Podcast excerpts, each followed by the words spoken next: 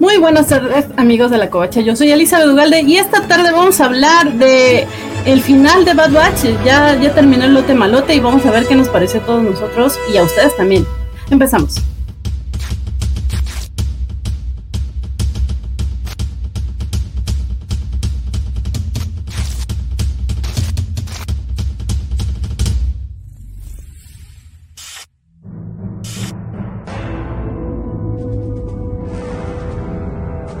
¿Qué tal? Muy buenas tardes. Hoy es viernes 13, para algunos fatídico. A mí la verdad me ha ido bastante bien. No sé ustedes qué, qué, qué opinen del, del, día.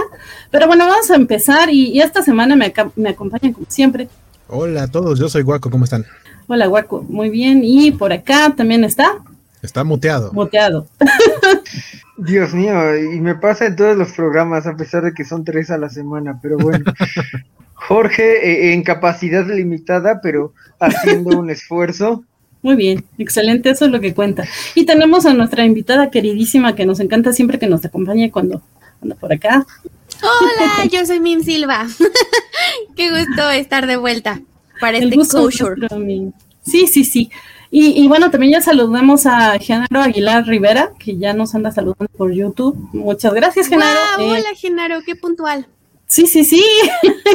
Ahora sí, nosotros no nos tardamos tanto y él muy puntual. También saludamos a Jorge Arturo Aguilar López y a todos los que ya están conectados, que ya tenemos siete personas y la verdad es que eh, no dejan comentarios, pero siempre nos ven y les agradecemos mucho. Anímense a comentarnos.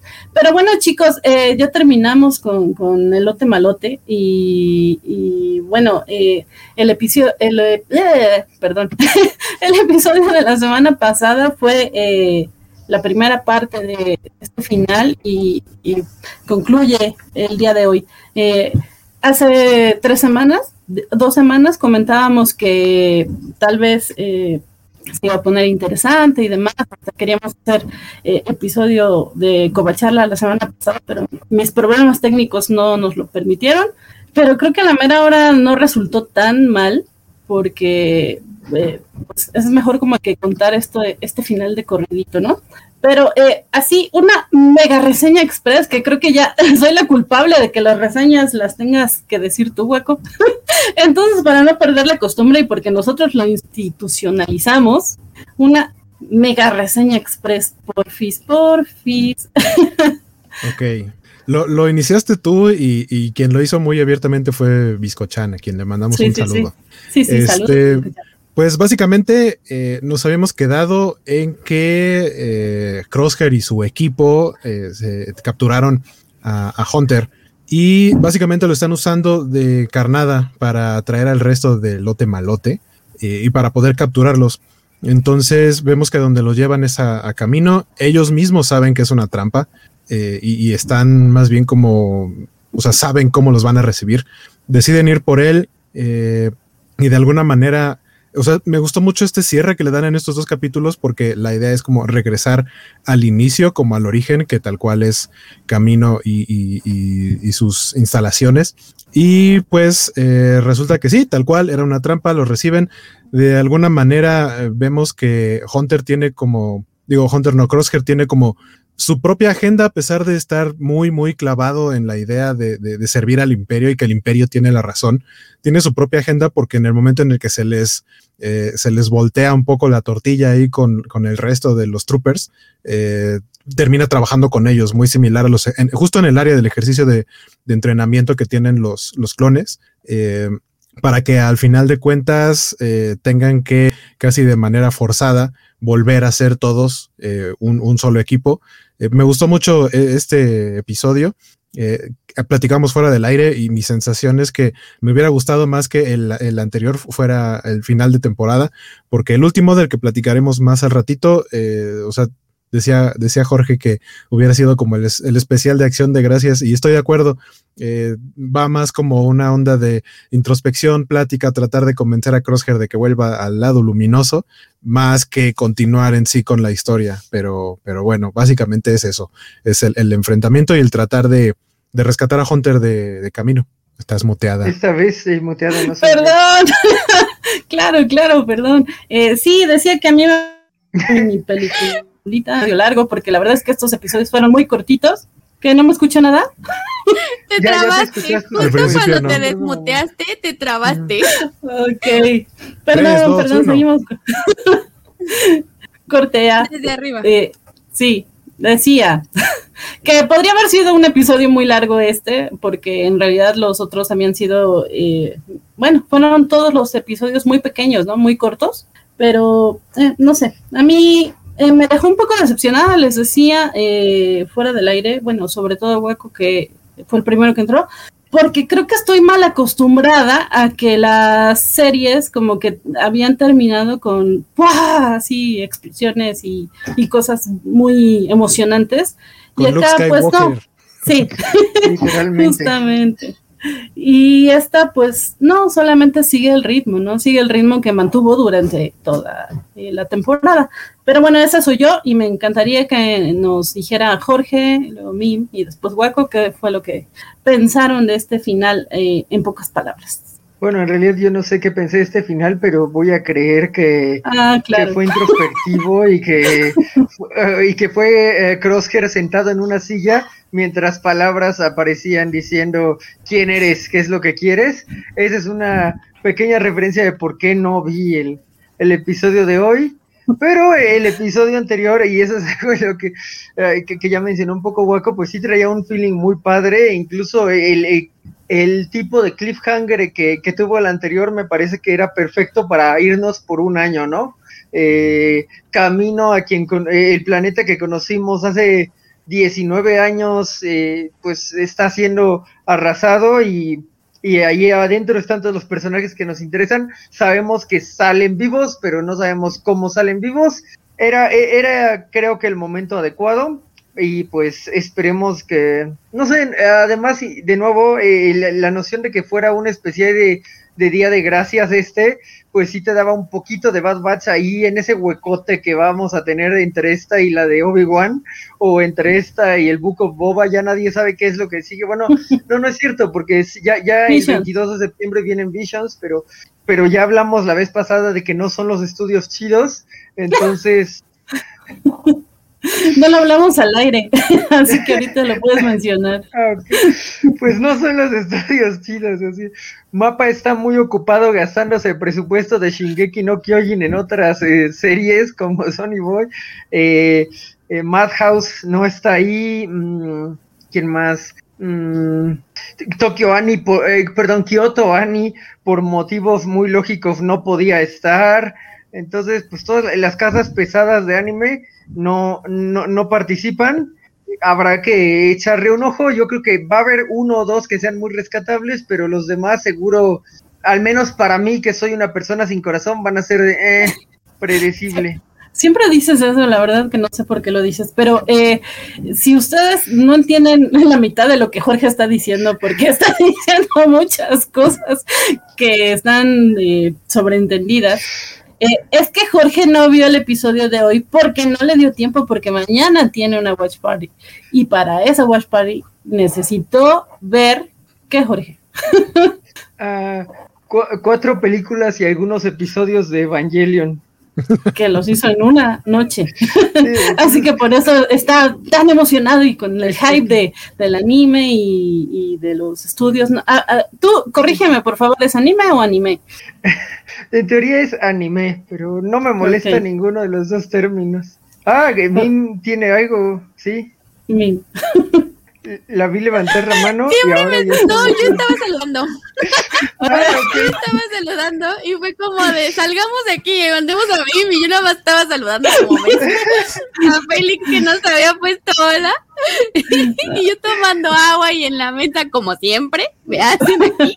No, Pero bueno, ya que me ya me dieron la palabra, así que puedo ver, puedo hablar de los capítulos porque sí vi los dos. Además, yo vi los dos hoy. Como ustedes saben, cada que ustedes me invitan es cuando yo veo la serie. Si no, no. pero creo que los de hoy sí. Me salté, o sea, del 11 al hoy porque ya no me daba tiempo. Pero el punto es. Perdón, estaba este, leyendo el comentario de Jorge, perdón, este, que, que si termina en eso, qué gran final de temporada, retiro lo dicho. Este, pero e, eso es todo. No, no te emociones. Este, es que Jorge, Jorge, Arturo Aguilar López nos dice en YouTube que al final todos le aplauden a Crosshair diciéndole Omedeto. Espero sí haberlo dicho bien. pero, pero bueno, ya, seguimos bien. Claro. ya hasta se me olvidó qué les iba a decir, pero el punto es de que. Um, ah, sí, eso. Me parecieron como bastante buenos y creo que uno de los aciertos que tiene la serie es que justamente toda la temporada era como muy suelta, muy de, no, no necesariamente tenías que ver el siguiente capítulo, como por ejemplo como pasa con otras series, de que en todos los capítulos queda un cliffhanger o todos los capítulos están conectados de alguna manera, sino que esta era muy libre, muy unánime, muy de cada episodio era suyo. Y al final, justo lo que decía Guaco, fue lo mismo que yo pensé como de, wow, es muy circular, o sea, sí anduvimos como por otros lados, pero regresamos al inicio. Y esto nos permite además ver una evolución dentro de la narrativa de la serie, porque nos muestra, o sea, al final empezamos con un camino, o sea, como súper elegantioso, con, todavía no tan dominado por el imperio, en donde todavía ellos como tenían un poco la batuta y ya regresamos y todo, o sea, está vacío, ya empezaron a hacer sus genocidios, ya se empezaron a llevar a todo mundo. Este, entonces sí, justamente creo que eso eso me parece muy rescatable que a pesar de que estuvo tan tan a la deriva la, la historia en, durante todos los episodios, al final vuelve a ser tierra y además me encanta mucho como la evolución que tuvo Omega durante todos los episodios hasta llegar otra vez aquí, que es en donde ella nació, que es en donde ella estuvo, que además nos cuentan que es hasta más grande que todos esos señores. Eso está súper padre. Entonces, sí hubo una, o sea, sí podemos ver un cambio en Omega, tanto en el hecho de que ya no la dejan atrás porque sea la débil o porque sea la que hay que proteger, sino porque es parte de la estrategia, porque es parte del plan, porque saben que ella in her own, como por sí sola, puede, puede ayudarlos, o sea, como parte estratégica de, de, claro, es que ella nos rescataría y ella activa a los robots y tal, o sea, a mí la verdad, ese sí me gustó mucho. El segundo, como ustedes dicen, a mí me pareció como bien gratuito, bien ganas de hacernos sentir bonito, de como reafirmar la hermandad, no sé, y creo que de uno antes, el, lo que me gustó mucho, hay una frase que me gustó mucho, pero no me acuerdo si es del primero o del segundo, en donde le dicen a Crosshead, creo como, o sea que uno de los del lote malote le empieza a decir de que yo entiendo, es que él se comporta así porque está como en su, como, como que es parte de él, o sea, que él es así y no va a cambiar, él es aferrado, él es este, muy cerrado en sus ideales y este Crosshead le dice así como, wow, ¿por qué me estás defendiendo? Y el otro, no, no, no, mijo, no te estoy defendiendo, te entiendo, pero no te defiendo. O sea, el que te entienda no quiere decir que esté de acuerdo contigo. Y yo de verdad pensé como, wow, inteligencia emocional básica. Me gusta mucho que lo estén haciendo así. Sí, fue en este último episodio donde, donde dijeron eso. Lo siento, Jorge. eh, guaco. Bueno, eso le dicen en el otro episodio.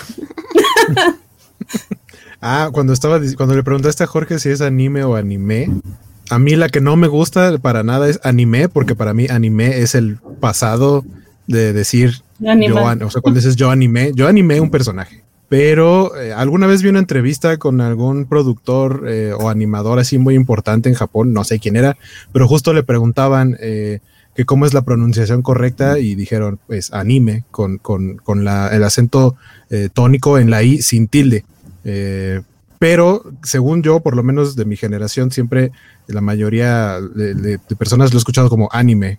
Eso, eso creo que fue lo común en mi época. Pero díganle como quieran. Sí. Yo creo que se anime, díganle como quieran. Ya lunes los regañan en, en, el programa de los lunes. Pero sí, ¿qué te pareció a ti el final? Eh, justo, o sea, justo, o sea, creo que creo que vamos igual.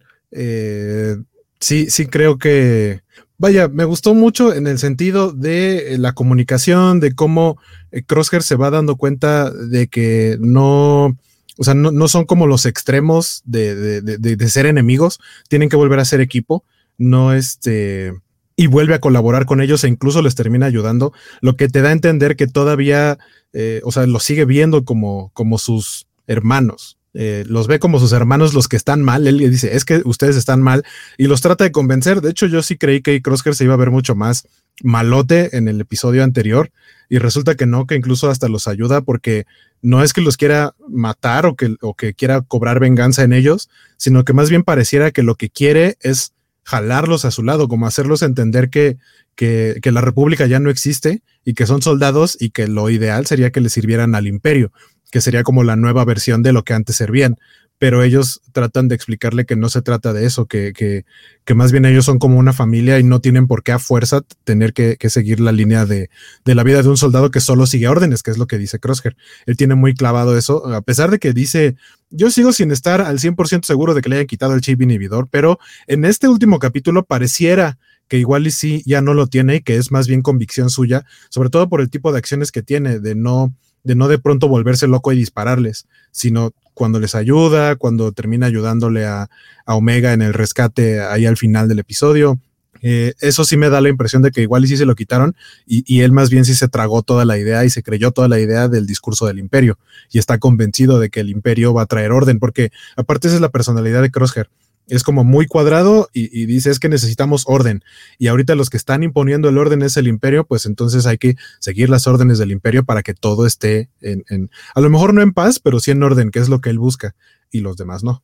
Sí, la verdad es que sí, yo desde la semana pasada decía, no, eh, claro que, claro que es malo, es maldito, y sí le creo que se lo, que se lo quitó. Eh, eh, él es así, punto pero, pero como que sí, ya lo reafirmé en, en este episodio. Sí, yo, yo, también ahora sí lo creo. Eh, pero no, nos dice Félix, eh, ¿alguien más considera que la destrucción de las instalaciones en camino por los disparos del destructor se pudo haber ahorrado poniendo explosivos? Claro que no, pero, es Star Wars. Pero es, que, pero es que más bien hubieran gastado explosivos y las armas en Star Wars más bien se recargan.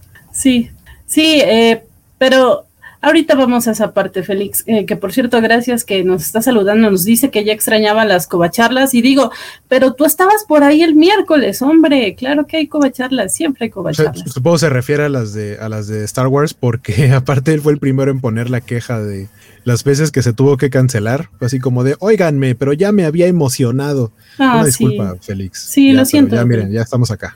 Asumo toda la responsabilidad, de verdad. Eh, mi compu eh, así de plano y, y, me costó mucho trabajo recuperar. Pero bueno, eh, empezamos ahora sí con, en materia porque la verdad es que ya, ya nos tardamos mucho y vamos a hacer más de 15 minutos hablando de esto y yo sigo hablando. Pero bueno, eh, terminamos eh, el episodio hace 15 días con Crosshair y, y, Hunter enfrentándose. Y ya sabíamos, o bueno, ya especulábamos que iba a haber ahí alguna cosa interesante. a mí no me pareció tan interesante. Mi primera decepción de este final es que eh, yo esperaba que hubiera cameos, eh, como que se replegaran y fueran a pedirle ayuda a, a Sid o incluso a Rex, ¿no? Porque eh, durante la temporada vimos que fueron creando alianzas y de repente no, o sea, de nuevo el equipo solito. ¿Qué opinan de esto? Jorge, que vas a hablar poquito ah, porque... Sí, claro. Eh, sí, creo que yo también estaba esperando eso.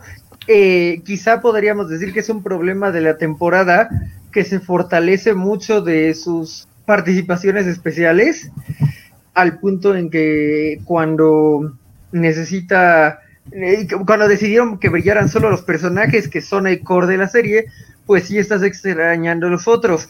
Es algo que logró muy bien Mandalorian porque al final los personajes core de la serie brillan mucho en el final y luego llega Luke Skywalker a quien no hemos visto en 26 años o no, y, es como de gracias por volver después de 26 años de no estar aquí. Digo, en mi caso yo, yo la última vez que vi a Luke Skywalker fue en 1996 porque pues es cuando nací, pero de 1996 hasta el 2000, ¿qué fue? 19, 20, ya perdí la cuenta con los años de pandemia, hasta el 2020 no, no teníamos nada de Luke Skywalker y el volver a verlo después de todo ese tiempo es algo muy hermoso, pero no demerita a los personajes de la serie.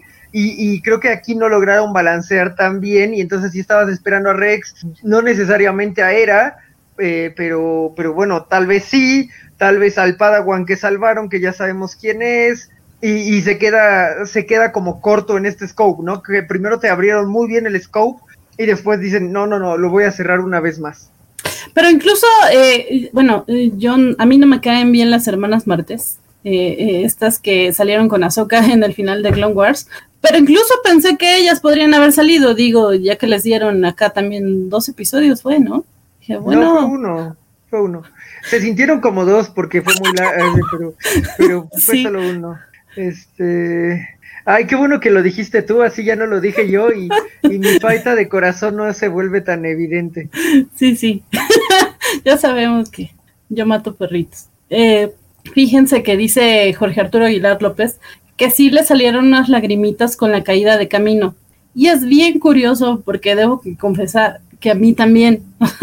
o sea, de repente me puedo estar quejando de que las cosas no me emocionaron tanto ni nada. Y en este último episodio sí estaba lagrimeando yo, por Dios. Pero ¿por qué? si está pasando lo mismo que ya sabía que iba a pasar. Pero sí, sí, sí me sacó un par de lagrimillas por ahí. Luego nos dice Félix que por qué casi todos los calvos son malvados. No sé, creo que tienes prejuicios, Félix aunque déjame pensar.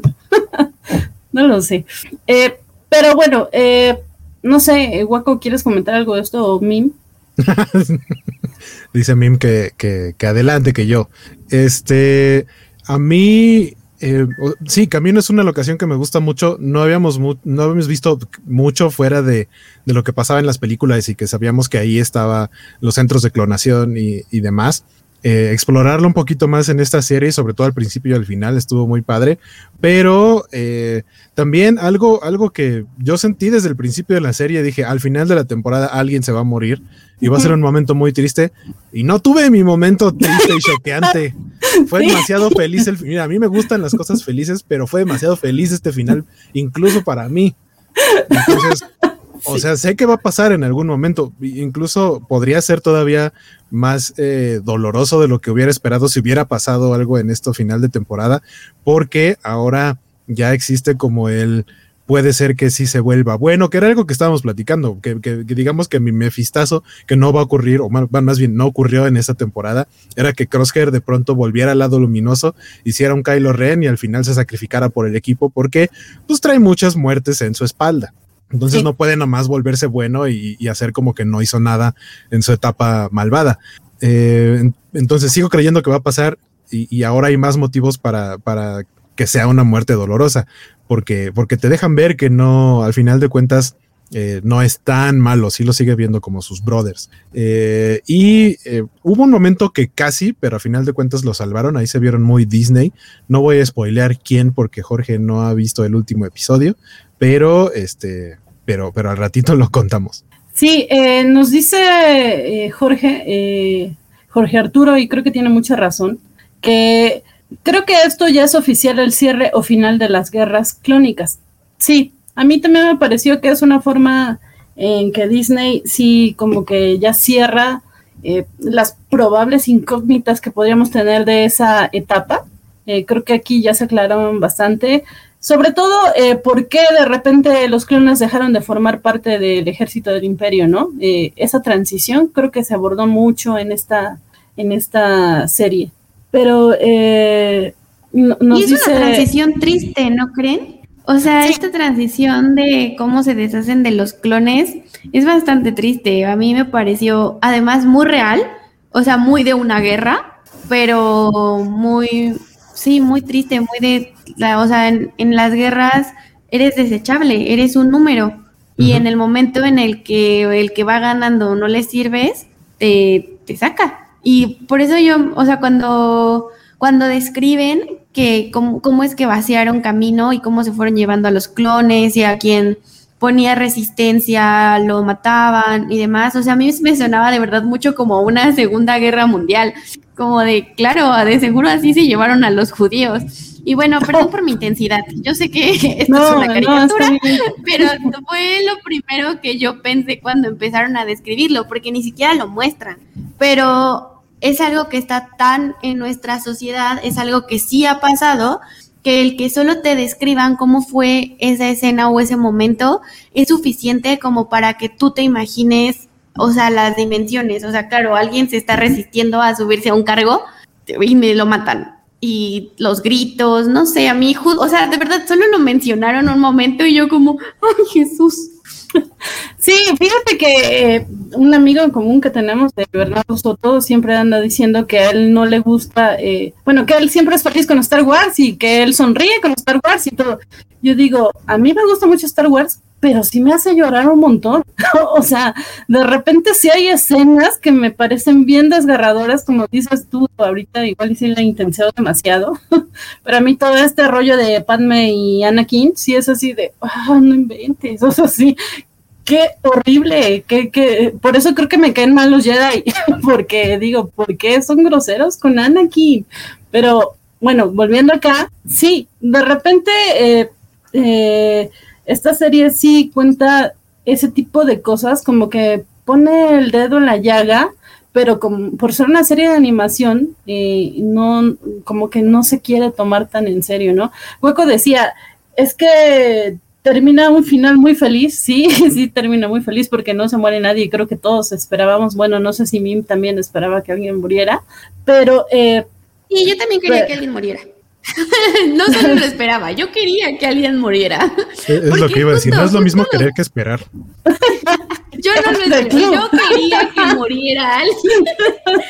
Porque no sé, o sea, como que para allá pintaba la serie, para allá pintaba el final. Y justo lo que tú decías, Vane, o sea, ¿qué clase de final es ese?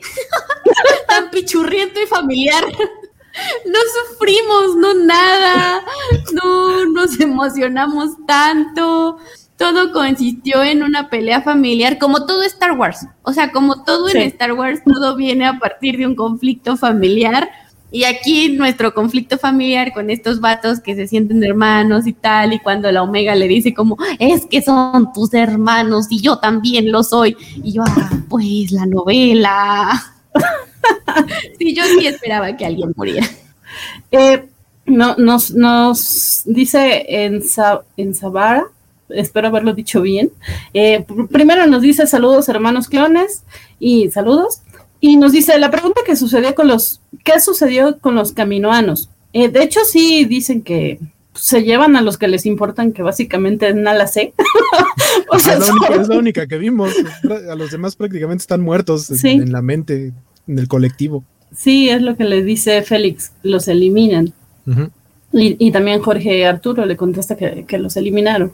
Eh, pero eh, algo de lo que mencionaba a mí eh, cuando hablaba del capítulo, bueno, del final, es que vio esta evolución de Omega y sí, sí es cierto, es creo que el personaje que más vemos evolucionar en un principio sí era la niñita en la que nadie confiaba y en el primer episodio, y debo confesar que me pareció un poco chocante, eh, parecía la líder. Si es así de, no está Hunter y la que está tomando las decisiones es ella. Y digo, no me parece chocante porque esté mal, sino que en qué momento eh, pasó o, por qué alguien como Tech, que se supone que sabe mucho, eh, o Echo, que ya tenía cierta eh, experiencia militar, bueno, todos, pero en otras áreas, no, no, no, no asumieron ese, ese papel, ¿no? De repente Omega es la que dice, vamos a hacer, vamos a, seguir, y, es la que planea.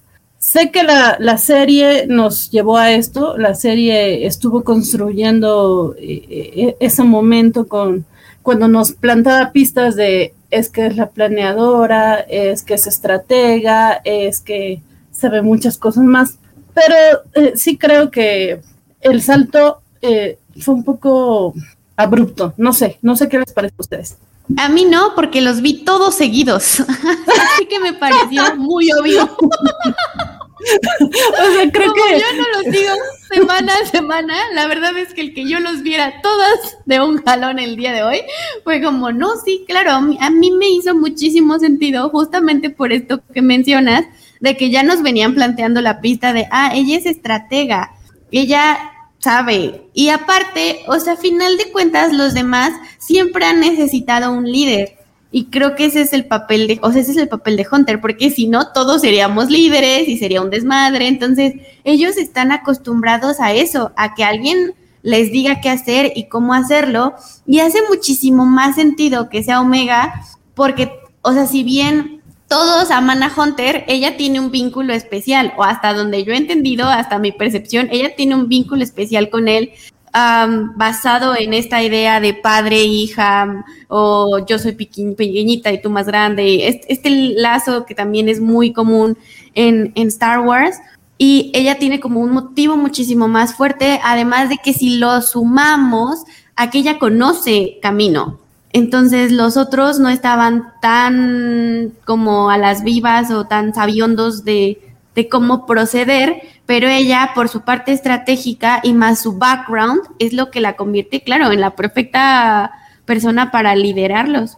Pero yo qué vas a ver, amigos, yo vi todos los episodios hoy. No, y de hecho eh, creo que algunos se van a quedar con la idea de que es una buena estrategia, pero no lo sé. Eh, Jorge, cuéntanos, ¿qué, qué opinas? Creo que una de las virtudes, bueno, eh, a Omega le pasó un poco lo que a Ahsoka, eh, en, su debida medida, más pequeño porque no ha tenido los episodios que tuvo Ahsoka, pero sí empieza no necesariamente como un personaje muy bien eh, planteado, pero el que le den la oportunidad de fallar y de crecer hace que te acabes encariñando con ella y que le creas sus triunfos, ¿no? Eso es lo que Rey no tiene, ese es como su gran fracaso como personaje y creo que lo han aprendido en todos los demás sitios, porque digo, por cada rey hay cinco Ginersos, literalmente, ¿no? O sea, todos los otros personajes femeninos se le salieron bien, salvo Rústico, claro, pero, pero bueno, dos personajes femeninos mal por 20 que son asombrosos, es una medida relativamente baja y, y, Omega queda del lado de lo asombroso, ¿no? Porque a veces se equivoca eh, y, no, no siempre logra acertar y de, entonces cuando acierta dices, bueno, va, eh, porque pues a lo mejor la fuerza sí le ayudó, aunque no sea force sensitive, eh, y, eso creo que ayuda un poco, ¿no? Mm, a lo mejor yo no amé que fuera tan buena en el ajedrez, pero pues uno nunca sabe, hay niños prodigios en el ajedrez, ¿no? Entonces, quizá este, ¿cómo se traduce eso a estrategia? Pues vamos a averiguarlo. Tenemos toda otra temporada para averiguar qué pasa, ¿no? Algo interesante sería que hicieran un Young Justice y se saltaran tres años y a ver qué pasa. Digo, no sé porque no vi el final, a lo mejor no se pueden este, saltar tres años, pero si se saltan tres años, sería como de, ah, mira, eso no me lo esperaba. Y como están tan obsesionados con Subvert Expectations, pues esa es una buena subversión de expectativas. Eh, la segunda temporada de Young Justice es todo lo que está bien en el mundo en, y en donde las cosas que vinieron después, eh, eh, tanto en, no sé, Marvel como Star Wars, son todo lo que está mal, ¿no? Entonces, pues a ver qué pasa. no sé, Guaco, has hablado poquito. A mí me gustó mucho cómo cierra Omega. Y justamente, por ahorita mencionaba eh, Arthur que Omega, lo mencionan, Omega es la hermana mayor. Omega, a Omega le dejaron crecer biológicamente eh, normal, igual que a Boba Fett. es como la versión femenina de Boba Fett en cuanto a cómo los, cómo cómo los trataron, cómo trataron ese par de clones. Entonces, ella no tuvo eh, crecimiento acelerado, pero en, tiempo ella es más grande que los demás y así lo mencionan.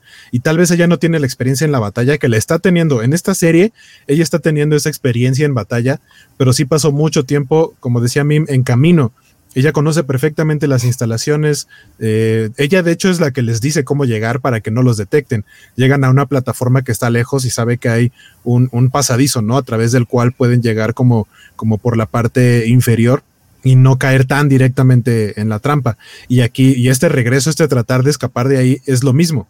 Ella dice, bueno, es que nuestras únicas opciones son estas. Tan es así que le preguntan a, AC, porque siempre los droides, algo que me gusta mucho de AC, por cierto, es que por lo menos el rostro está totalmente basado en Citripio. Los ojos y la boca son exactamente iguales a los de Citripio.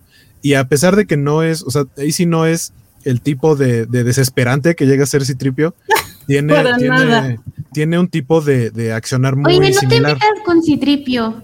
Híjole, está difícil, mi. Basta con, o sea, me voy, me voy. No puedo estar en un lugar en donde hablan así de citripio. Yo debo no, decir jamás.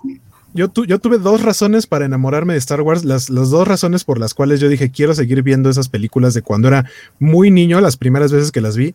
Uno son los lightsabers y la segunda es Citripio. Me encantó el personaje.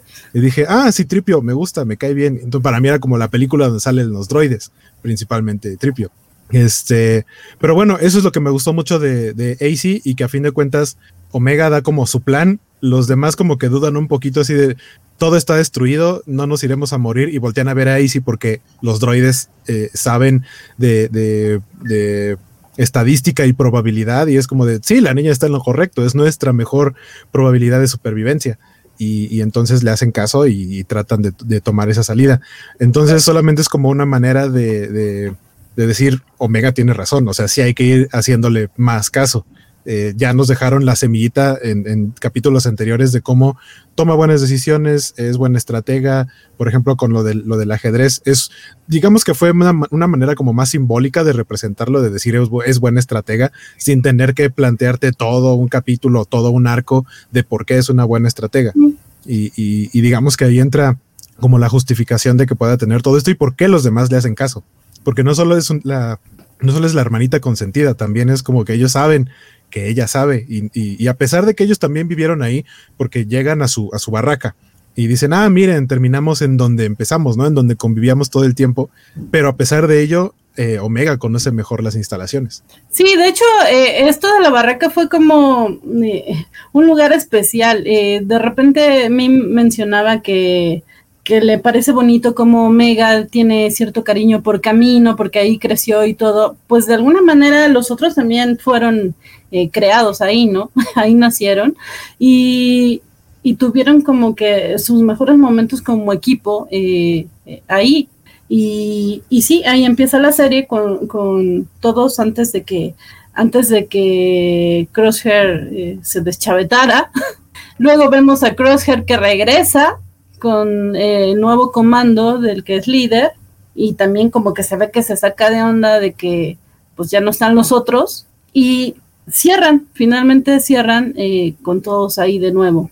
Pero eh, uno de los personajes que, que también estuvo presente de, desde el episodio 1 de esta temporada y, y, cierra de hecho la temporada es Nala C. Nala C que recuerdo que cuando les mencionaba el, el nombre de ¿qué? ¿Cómo se llama? Pues sí, eh, este, esta raza alienígena bonita, con a mí que me gustan mucho, que tienen una estética bien hermosa, todos espigaditos y con rojitos y brillantes, pues parece que va a tener eh, mucha injerencia en la siguiente temporada, ¿no? Pero no en la siguiente temporada nada más, sino que también eh, en esta como que creó muchos hilos conductores, ¿no? Ya vimos que, que eh, los cazarrecompensas también tenían que ver todo con los caminoanos y ahora ella, pues no sé, eh, tiene muchas historias que contarnos porque sabemos que en Star Wars eh, la clonación eh, es importante y ella es la, la científica clonadora más famosa de la galaxia. Así que, no sé, ¿qué, qué opinan de Nala C? Y al parecer ahora la única sobreviviente. Sí, Sí, sí, al menos es la única que vemos, ¿no? Pero, pero sí. Y que de hecho AC eh, está programado por ella, ¿no? Eh, era su sirviente y, y es muy bonito que, que siempre estuvo apoyando a, a, Omega hasta el final. Pero, eh, Jorge, ¿qué opinas de los caminos? Y me siento muy feo ser maestra, pero es que si no, no vas a hablar y... No, no, está bien, está bien. No, que quería decir antes de entrar en eso, es como, no te metas con C-3PO, tiene dos fans y Mime es uno de ellos.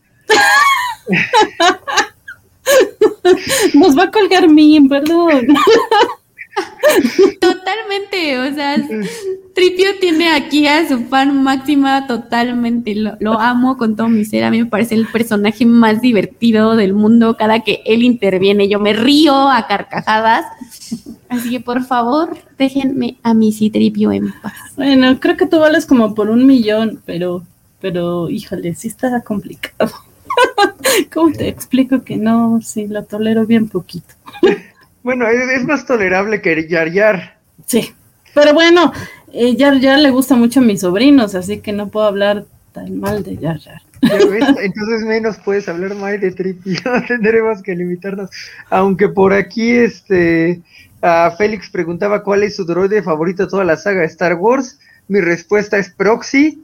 Eh, y no sé, eh, supongo que podrán pensar su respuesta. Mientras tanto, eh, estaré pensando en qué ocurre con los caminoanos. Ojalá, bueno, obviamente vamos a volver a ver a la única sobreviviente en, en la siguiente temporada. Yo sigo muy triste porque en algún lugar, en un planeta, sigue ahí toda muerta Sí. Así de, ah, pues Sí. abandonado ahí, su- su cuerpo está este, secándose lejos del mundo. O- ojalá algún día alguien baje a ese lugar y esté ahí el, el cuerpo de Tom Wei ya todo seco, ¿no? Y ah, yo te amaba, er- eras el diseño más bonito de, de extraterrestre jamás, ¿no? Este, dime, es como los Ewoks si creen que sí Tripio es un dios, ok, eso es verdad, los Ewoks creen que sí Tripio es un dios, entonces, eh, No saben cuánto estoy riendo, de cuánto reí en cuanto leí el comentario. Porque además tengo un gorrito de ebook. O sea, podría yo perfectamente ser un ebook. Ah, pero un Ewok Ewok, bien bonito, bonito. sí. Y tu cabellito, chin, sí, sí, como las orejitas de Sí, los definitivamente, soy un ebook. ¡Qué emoción! Uno creería, o sea, uno creería que puede ser un Jedi o como, no sé, si como alguien del lado oscuro, pero no, yo nací para ser un ebook. Este, nos dice que para él Arturitu es, es mejor y luego Bebocho. Y, y sí, los Ewoks aman a, a Citripio. Pero eh, sí, Félix nos, nos canjeó eh, comentario destacado en Twitch. Si ustedes quieren eh, comentario destacado y que no se me pase, porque me obligan a ponerlo, eh, pues vayan a Twitch y canjeen sus cobacholares. Eh, y fue el que nos preguntaba que, que ahorita ya se me está pasando, ya no sé dónde lo dejé, pero nos preguntaba que cuál es nuestro eh, droide favorito de Star Wars. No sé si ya están listos para contestarlo o lo dejamos para más al rato. Yo sí. Ok, entonces empezamos. Eh, bueno, Mim ya nos dijo que Tripio. Sí, ¿Es así, Sí, Mim? va, o- el, mío está muy cantado. Sí, sí, Tripio, va. es mi droide favorito. Además, habla un montón de lenguas. No, no entiendo por qué no lo aman. O sea, habla un montón como yo, habla un montón de lenguajes, es color doradito, es súper simpático, no entiende al mundo, el mundo no lo entiende a él. Es perfecto. Híjole. sí, híjole. Pero eh, sí, bueno, en gusto se rompen géneros. presenta Jorge. grandes argumentos. Yo, yo Sí. sí. me voy por proxy, eh, digo, estaría pensando en K2, siempre se me olvida su código, Ese. pero pues proxy tiene lo mejor de K2 PSO con habilidades de combate cool para agregarle y se inmola por alguien, entonces eso siempre es como un detalle agradable. Eh, y además eh, es Extended Universe y pues el todo el amor que se pueda al Extended Universe. Ok. Este, Waco. Eh, el mío, sinceramente, es un droide muy nuevo. Por ahí decía eh, Félix Farsar: Mi niño del pasado me va a odiar, pero hoy día mi droide es Chopper. Y- ¡Ay, qué copión eres! y, y- y Chopper, Chopper está muy cerca de ser de mis favoritos, pero mi favorito es BD-1. De verdad que, que su interacción eh, en, en el juego, en el videojuego, eh, me pareció fantástico. El diseño es muy bonito, es muy práctico y tiene muchísimo corazón. eh, y aparte, no habla. Me gusta mucho cuando los droides como que se expresan y logras entenderles a pesar de que no hablen. Obviamente, si Tripio sí habla y, y eso, o sea, eso lo lleva totalmente al otro extremo, porque los droides que no hablan, no hablan y como que les entiendes de acuerdo a sus ruiditos y expresiones, como Chopper pero, pero Tripio habla hasta por los codos, que hasta lo tienen que apagar de vez en cuando para que no esté hablando, que también me cae muy bien, eh, pero sí, actualmente creo que mi favorito es BD-1. Ok, sí, pues el mío sí es Chopper. Lo siento, pero el mío sí. Eh, es igual de enojón que yo. pero, pero es efectivo cuando se necesita, así que sí, Chopper. Chopper forever. pero, eh, perdón, estaba buscando los droides, pero so- soy bien lentium con esto. Eh, Toma tiempo, pero hay también la lista de este de muertos atrás de Chopper es igual que la tuya, de acuerdo a la leyenda Kobashi. sí, eso parece. Nos Este, dice en Zavara que Citripio sacrificó su brazo dorado por salvar a unos droids y es de, es edu- de educad- dedicado, ¿qué? Dedicado a, Sí, a Metal es una Gear. pregunta. ¿Es dedicado a Metal Gear? Digo, no sabía eso. Eso me haría amarlo más. Este, porque eh, Venom, no, eh, si es Venom Snake o Punish the Snake, ya no sé exactamente cuál es el código de que tiene el brazo rojo, pero eh, eh, es buen personaje y es bastante trágico a su modo. pero bueno, no, no, no me sabía esa y tampoco me sabía este dato de Paul Dini que, que menciona en Zavara. Es como eh, grandeza de pequeños inicios, ¿no? Sí, que el dato es que nos menciona que la serie de los Ewoks le encanta, bueno, que es fan, porque fue escrita por Paul Dini, el mismo que de Batman, la serie animada. Eh, y también nos dice que, que, es fan de los droids. Híjole, solo por eso sí soy capaz de verla, ¿eh? la verdad es que tampoco soy fan de los Ewoks. A mí me gustaba mucho la serie, la caricatura sí la recuerdo así como de, de que no me la perdía. Me gustaba mucho. Eh, nos dice Félix que cuántos covacholes para ver a Rap Devo Pag. Ah, creo que fue el teclado, pero se refería a Rupi. Ah, perdón. Sí, no, Rupi está ahorita abajo. está en Rupi está ahorita en una granja. no, lo siento. Perdón. no, está en el patio, porque si no hace mucho escándalo. Este nos dice Andrés Ortiz, saludos cobachos, y sí, saludos. Con un, bozal, para que no la. Saludos. Y, y personas, ya estamos debrayando mucho. Yo siempre que digo que no vamos a debrayar y, y, y sí, debrayamos. Pero perdón, ya no te, no, no te duermas, perdón. Este, pero sí, a mí me encantó AC y sobre todo su participación en el episodio de hoy. Pero híjole, no, no, no podemos hablar. Híjole, Jorge, yo creo que te vas a chupar los spoilers. No, no, bueno, ese momento sí, no, yo no me te retiro, vayas, no te vayas. Me, me retiro de la ecuación. digo, este, bueno, Jorge, creo que ya es momento de No que te vayas, saliendo. Hay cosas hacer. Ajá, No, como- La verdad es que sí me los puedo comer, no hay pleito. Digo, ya sabemos que tuvo un final feliz. ¿Qué spoiler puede haber? Sí, entonces no te vayas. Tú Sí, comenta, sí. Sí, me imagino como en cinco minutos así, Chewbacca es el padre de Skywalker, ¿qué? Sí. No, no hay nada de ese estilo. No, es que realmente sí casi te podrías ahorrar el episodio de hoy. Digo, no es malo, está bien porque pues concluye el episodio anterior. en el episodio anterior, ah, Pero ajá, así todo lo terminó. importante pasa en el primero, ¿no? O sea, lo más relevante, lo más emocionante pasa en el primero. Ya el segundo es como cosa de hermanitos. Y es que sí, justamente, me gusta la forma en que lo estás resumiendo, porque sí, es más una cuestión de hermandad.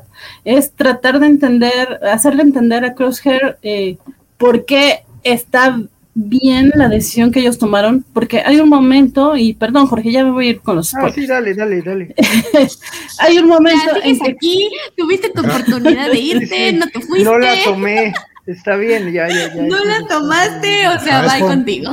Es como cuando en la fiesta dices, no, ya están abriendo el alcohol, ya me voy porque yo no tomo. Ándale, tómate una. Y ahorita ya Jorge está bueno, denme ese shot. salud.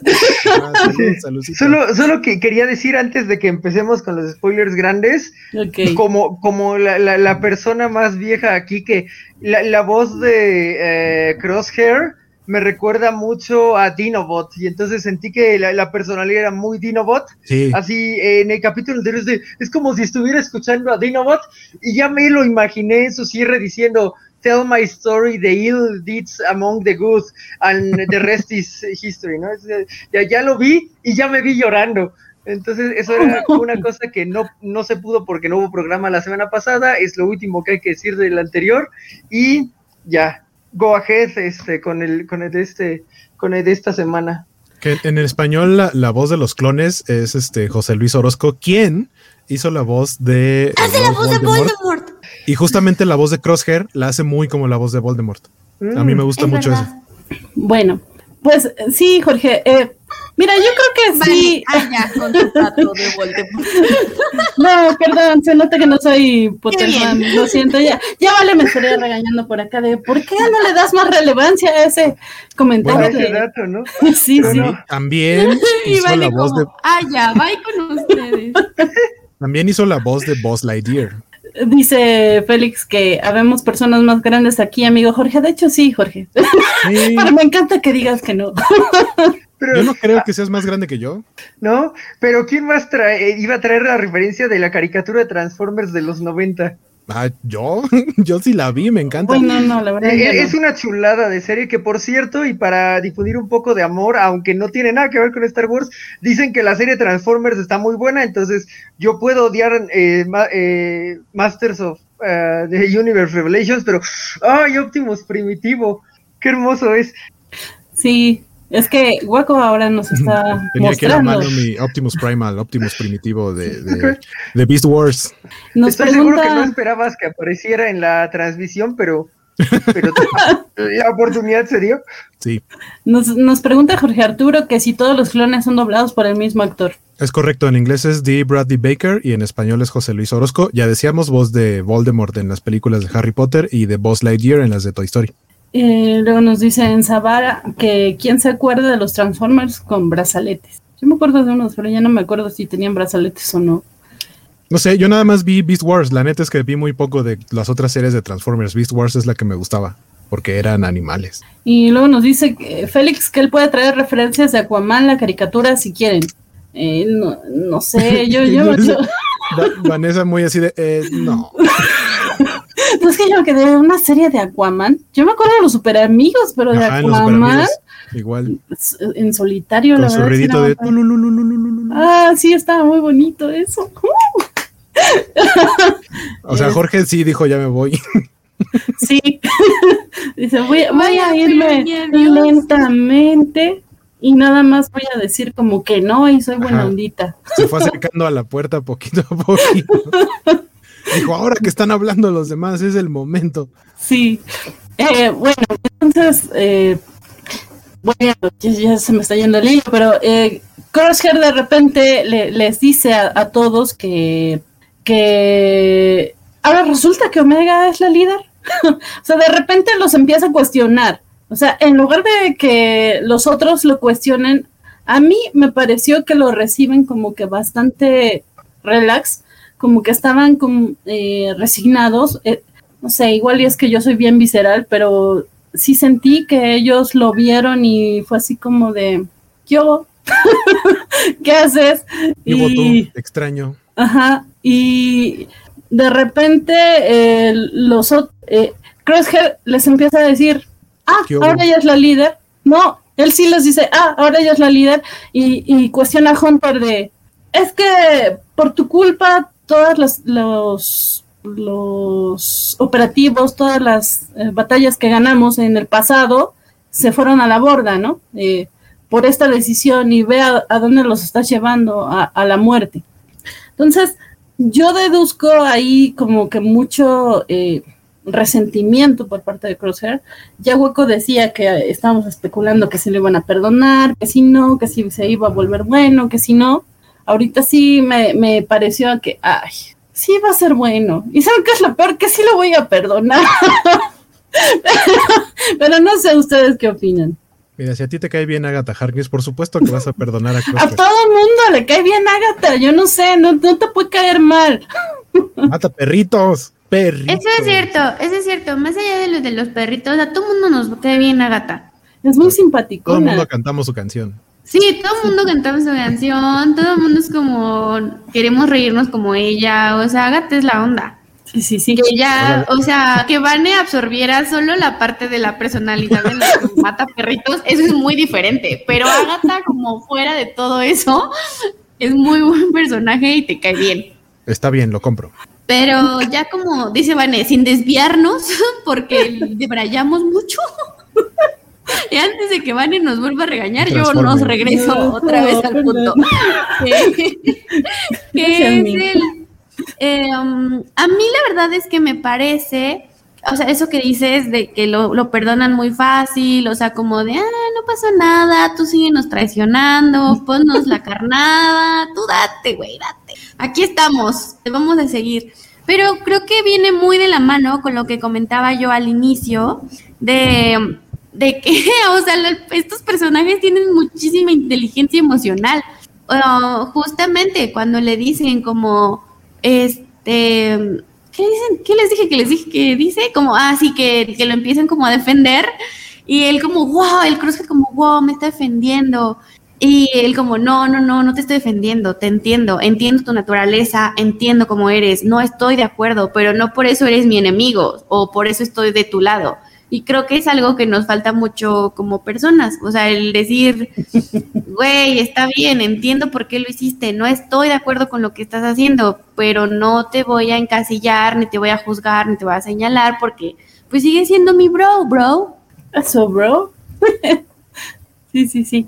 Sí, puede, puede ser que sí, Mim. Yo, yo admito que mi inteligencia emocional sí está como por menos cinco. Sí, también la mía. Yo por eso a terapia y todo, pero yo por eso me, me resonó mucho cuando lo dijeron, porque dije, wow, ellos, qué horror yo. pero eh, pero no sé, aún así, ay, necesitábamos emoción, ni siquiera ahí me, me dieron la emoción. ¿no? Faltó ahí el, como el salseo entre ellos, como eras mi amigo.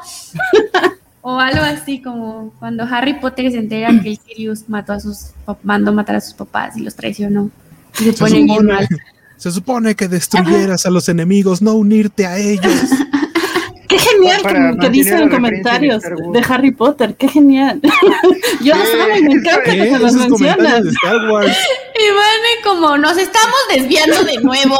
no, no es eso. Lo que pasa es que eh, Vale García ya nos está viendo, entonces sí, sí, hablen de Harry Potter. pero, pero, pero lo que yo dije fue del episodio 3, no de Harry Potter. El gran diálogo de, de Obi de Obi-Wan y Anakin. Ajá, you were supposed to join. To destroy the Sith, not join them. Not to join them. To bring balance to the Force, not to leave it in darkness. You were my brother, Anakin. I love you. Cierto, perdón. Solo me fui con la finta porque me mencionó el nombre. Lo siento. ¿Han, han visto los videos del dude que hace la voz como de Anakin y de Obi-Wan, pero que le pone a la gente así de díganme cómo respondo y pone la frase de la película, pero le respondan, le responden con otra cosa. O luego las hace con voces como del pato Donald y es todavía más gracioso. No, no ahí luego nos pasa, nos pasa. No, Guaco, sigamos No, no, perdón. Pero es que no, nunca los he visto, nos pasa hacer. Mm, no.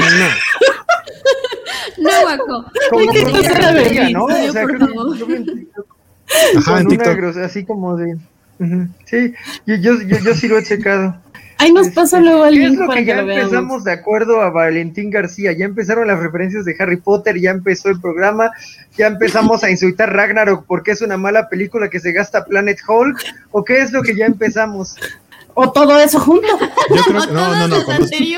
conociendo a Vale es que llegó tarde y cree que apenas empezamos. Sí, sí, sí. Ya llevamos una hora, excepto yo que desaparecí por tres minutos. Pero está, está bien. Lo importante es que llegó.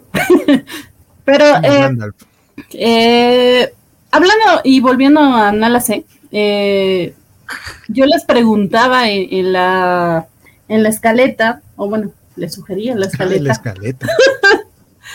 si creen que ella tenga que ver algo. Totalmente. ok, ¿con qué? pues es que clonación. Pues es que pero es que, es que la gente no sabe con qué, ellos no están viendo la escaleta. ¿Con no, qué? no, no, pero si han visto más series de Star Wars. ¿Creen que ella tenga algo que ver con Grogu? ¿Veremos a Grogu próximamente? Ah. Chan, chan, chan. Tal vez. Pues, en teoría Grogu ya ya estaba ahí, ¿no? Porque sabemos que Grogu le mandó a Anakin Skywalker lo de qué mal plan que no te hayan ascendido a maestro y Anakin le dijo, no vengas mañana al templo Jedi, Grogu. Entonces sabemos que Grogu ya estaba ahí. Ajá. ¿No? Entonces, a lo mejor no, la capsulita de Grogu como en, en carbonita o algo para que aparezca ahí 30 años en el futuro, no sé, pero, pero supongo que a Grogu ya lo clonaron y no podemos ir para atrás, aunque sería bonito. Sí, sería bonito. Aunque ya vimos que tuvimos cameos y, la verdad es que creo que solo fueron cameos y no y no fueron como en The Mandalorian, como mencionaba Jorge en un principio, que de repente se aprovechaban más y se extrañaban menos, acá se extrañaron mucho y no se aprovecharon tanto.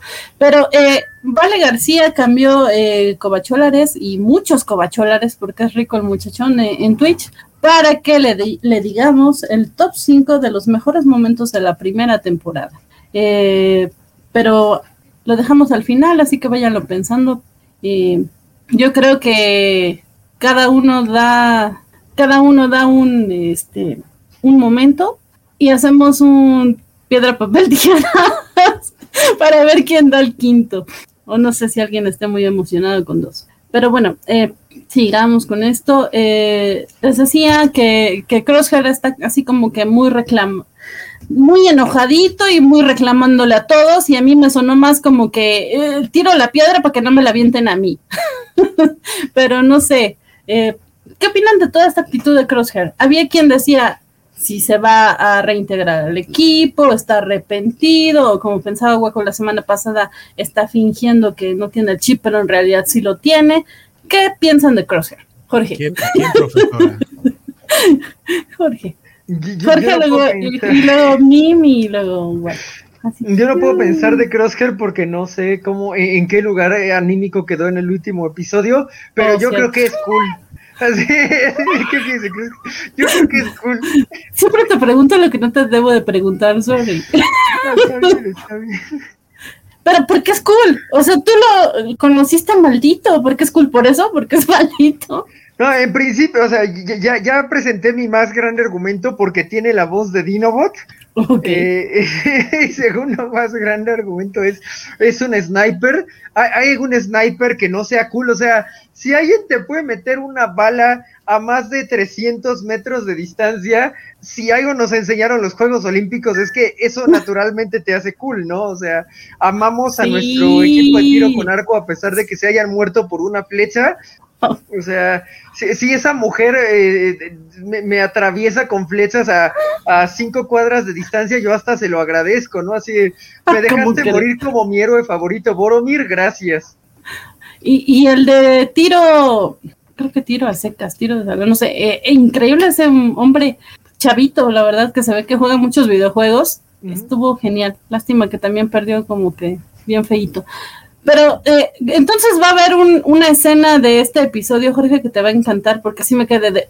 Me caes mal, pero wow. Ah, por- ejemplo, en, la- la- en el capítulo anterior, cuando nada más avienta uno y la bala le da toda la vuelta para matar a todos los Stormtroopers, es como de, sí, señor, así de, sí, sí, ¿qué, qué, qué quiere usted? Así de, mátelos a todos, lo que usted quiera, por favor, o sea. Entonces, eh, supongo que la escena está dentro de esta naturaleza. Ah, en Zavara también ama a Boromir, qué bonito tener a, a un hombre de cultura, este, más eh, dentro de lo- los programas de la covacha, ¿no? Ya, ya tenemos varios, uno más siempre es muy, muy bienvenido. O- ojalá no acabes odiándome por todas las cosas que odio. No, no, eh, sí, me, da mucho gusto que estés por acá porque te vi hace poquito que te integraste a los programas y, me gustan tus comentarios y todo. Qué bueno que te gustó y acá seguiremos con programas. Pero, eh, Mim, ¿tú qué piensas de Crosshair? A mí me parece un personaje complejo, mucho más que los otros. eh, mucho. Ay, ¿cómo decirlo? O sea, justo lo que decían de lo del chip, y creo que lo decías tú, Vane, o sea, un personaje con agenda, del lado incorrecto de la historia, pero agenda, que al final de cuentas, am, o sea, porque Hunter lo intenta hacer ver como, güey, tú no piensas, eres nada más alguien que sigue órdenes, no estás siendo crítico con lo que te están diciendo, pero el personaje es mucho más que eso, o sea, él tiene claro como de qué lado está, qué es lo que quiere hacer y, e inclusive como se tiene tanto amor que cree que como que el imperio se quedaría de su lado, como o sea, cuando le dice Hunter como se están deshaciendo de los clones, o sea, dude, para allá vas tú. Y él como, no, no, no, claro, no, se van a quedar con los que servimos, con los que somos buenos para ellos, con los que les sirven. Entonces, también como su cosmovisión de cómo percibe la batalla, de cómo persigue la guerra, de cómo persigue al, al, imperio, nos puede también dar una, una clara visión de cómo son todas estas personas que sí estaban de acuerdo con el imperio y que querían estar ahí. Porque no nada más es que les dieran órdenes, es que genuinamente confiaban en los ideales del imperio, que es algo que le pasa a él y que a mí me gusta mucho que no solo sea como de es que los del imperio son los malos y los que están allá no saben qué están haciendo, no, claramente Hunter lo sabe y digo, Crosset lo sabe y quiere estar ahí, le gusta estar ahí y me parece muy rescatable esa parte del personaje, que inclusive al final cuando sí lo votan, sí lo dejan para morir, y es como, solo quedaron los clones, ¿eh? se pueden ahí, que, que mueran juntos, bye, y todo el mundo se va y deja que, que Camino se, se vaya al demonio, aún así él se queda como de chale, creo que ahora tengo que hacer una revisión de mis ideales y de cuáles son como mis prioridades en la vida, pero aún así, sí, o sea, me parece que es mucho más que el que solo sigue órdenes para concluir, porque creo que hablé mucho y no dije nada. No, de hecho sí, creo que tienes razón. Eh, a mí, te digo, payaseo mucho con que es maldito y que lo odio y todo. No, en realidad sí, siendo eh, concretos o siendo objetivos, eh, creo que de los personajes sí es como el que tiene más, más capas, como que tiene más profundidad. Por supuesto, Omega, porque Omega creo que es la más protagonista de todos, pero yo me quejaba, porque básicamente fue lo que era eh, en la escaleta de que, ¿qué pasó con Echo en este episodio? Echo no sale para nada. Eh, o, bueno, sale por supuesto, pero pues de fondo, no dice nada, no, no tiene un solo diálogo. Y, y sí, ya le dieron a Echo su episodio en donde es como que la voz moral, la brújula moral del equipo eh, y demás, pero no sé, ahorita como que Hunter no, digo como que Crosshair es el que tiene más eh, profundidad. Eh, viendo hacia mí, eh, a lo mejor está en el lado equivocado, pero finalmente eligió un lado. Pero, Guaco, ¿qué opinas? Antes de, antes de que se volviera al lado oscuro, sí, Crosshair era como mi segundo favorito. Mi favorito es Wrecker por su naturaleza bonachona, pero Crosshair es mi segundo favorito, igual como mencionaba Jorge, ¿no? Esta idea de ser tan preciso, tan, tan eh, estudioso como, como para poder meterte una bala a, una gran distancia. Eh, pero al mismo tiempo, y, creo que sí se notaba un poquito desde antes, que como que no que le peleara el, liderazgo a Hunter, pero era como un poquito como el que lo cuestionaba. Los demás no cuestionan a Hunter. Echo no cuestiona a Hunter, eh, Tech ni, ni Wrecker. Es el que menos. O sea, él, él está consciente de que lo suyo es la fuerza y, que le tiene que servir a, los demás. Y el que toma las decisiones es Hunter. Y, Crosshair siempre era como de, como que preguntaba si había otra opción. Eh, o sea, nunca llegaron a pelear como tal, pero ahora que está del otro lado, eh, también siento que le da un poco de coraje con Omega. O sea, Omega la ve, digo, la ve para abajo eh, eh, figurativamente y físicamente porque es pequeñita, pero también figurativamente porque la ve como una, como un ser inferior y como él era parte del equipo desde antes y ahora que no está ella de la nada, se ganó esa posibilidad que a lo mejor en algún momento quiso de, dar órdenes o, de sugerir planes y que no, y que no pasaba, que los planes siempre los, los idea Hunter. Y ahora, incluso estando Hunter, porque a Hunter lo van a rescatar, pero cuando Hunter no estaba, Omega es la que les dice qué es lo que tienen que hacer. E incluso ahora que está Hunter, Hunter tiene, o sea, da las órdenes, pero a fin de cuentas se alinea a lo que Omega sugiere. Entonces eso le brinca mucho a Crosshair porque eh, pues es como, esta niña no estaba, básicamente llegó a reemplazarme y a ella sí le hacen caso y a mí no, que he estado con ustedes toda la vida. También creo que es un poco de eso, es un poco de ese coraje, pero eh, a lo largo de este último episodio siento que la va comprendiendo mejor porque a fin de cuentas Crosshair, casi no convivió con Omega, no convivió como los demás, entonces no entiende bien qué tipo de personaje es, cuáles son sus características y lo entiende un poco aquí al final. Tan es así que, que platicábamos, ya que Jorge dijo que se va a chutar los spoilers, pues hay un momento en el que básicamente el héroe del capítulo es AC, que, que los va a ayudar a, salir a la superficie, eh, quitando eh, escombros en, en, el agua, y finalmente cae eh, unas, unos metales, caen en la, en la cápsula de Omega y la empiezan a, a sumergir. Y desde antes, en el momento en el que dice AC, cuando hace como ojitos de sueño, dices que se me están acabando las baterías, ahí sabes que algo va a pasar con las baterías, porque no hacen eso si, no lo van a mencionar después. Entonces, eh, sabes que en ese momento él va a tomar la decisión de salvarla, aunque le cueste acabarse sus baterías y se va a sacrificar por ella. Yo la verdad sí creí que se iba a, que ya iba a quedar ahí AC, así de eh, llévala a la luna por mí. Este, o como Baymax, tal cual me recordó mucho la escena de Baymax al final de Big Hero 6, en donde lanza ya nada más sus brazos para que impulse a la cápsula y a Hiro fuera del portal y él se queda adentro. Tal cual así, cuando se, les se le apagan los ojos y se empieza a hundir en el agua, fue como de no, otra vez me están matando un robot que me cae bien. No, sí. Y este, y, que, y que Crosshair de pronto sea como de ah, o sea, saca, saca su rifle y ya habían hecho esta, esta escena en la que parece que le está apuntando a él. Lo hicieron en el capítulo anterior, que parece que le está apuntando a Hunter y realmente mueve tantito el blaster y lo que hace es eliminar de un solo disparo a todos los clones que los estaban rodeando. Aquí vuelve a hacer algo similar. Utiliza su, su rifle, no sin ya tener a, a, Greker apuntándole, pero lo utiliza para disparar un gancho que no solo salva a Omega, sino también al droide. De hecho, al droide es al que, al que toma. ¿no? Entonces lo saca y es como de, ah, ok, ya este, pues estábamos como a mano, pero te deja ver que al final eh, Crosshair sí entendió un poquito cuál es la dinámica de Omega con el equipo y eso me gustó mucho y eso va a hacer que, duela mucho cuando Crosshair se muera porque Crosshair se va a morir. Todos se van a morir. Pero eh, sí, ya nos decía Jorge Arturo hace rato que, que mencionan que Omega es la hermana mayor y ya mencionaron ustedes también que es porque eh, a Omega la dejaron crecer a ritmo normal y, los demás clones, pues no, tienen crecimiento acelerado, ¿no? Entonces, básicamente esto es, Omega tiene más tiempo, eh, tiene más vivencias, tiene más eh, experiencia.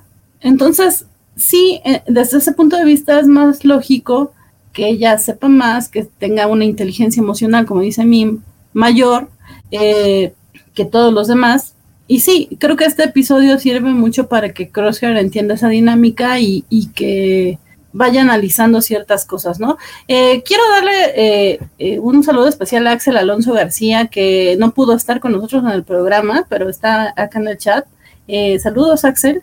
Y, y, nos da un par de comentarios que creo que son interesantes. Dice, Crosshair ya es más claro como ya es más claro como objetivos y es interesante que no sigue ciegamente a su tropa, a ver qué sucede con su intento de regreso al imperio y qué hará cuando lo rechacen. Y luego nos dice, Crosshair viene enojado de enterarse de que la niña es su hermana mayor y sabe más sobre el programa de clones y camino de lo que él jamás supo. Sí, porque hay un momento en el que les dice, ¿y ella por qué, por qué sabe? ¿Y, ¿Y ella por qué conoce el camino?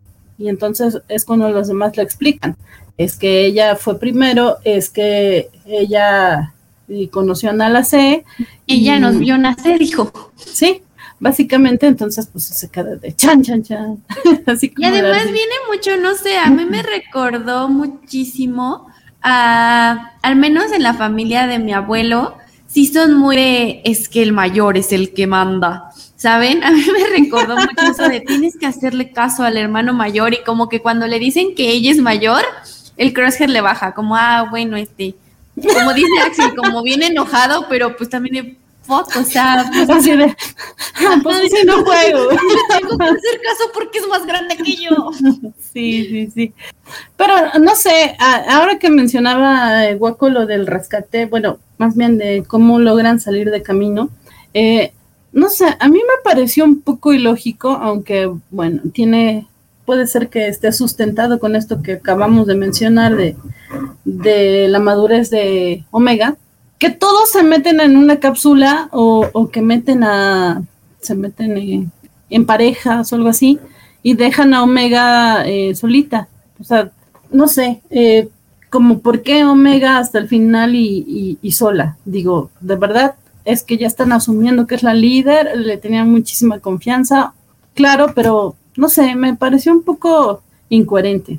Yo creo que es que Omega, Omega sería la pareja natural hablando de, ir juntos. Ah, Omega sería la pareja natural de Hunter, porque Hunter es el que más la protege aparte de Wrecker. Pero Wrecker, tal cual lo dice, él apenas solito cabe en una cápsula.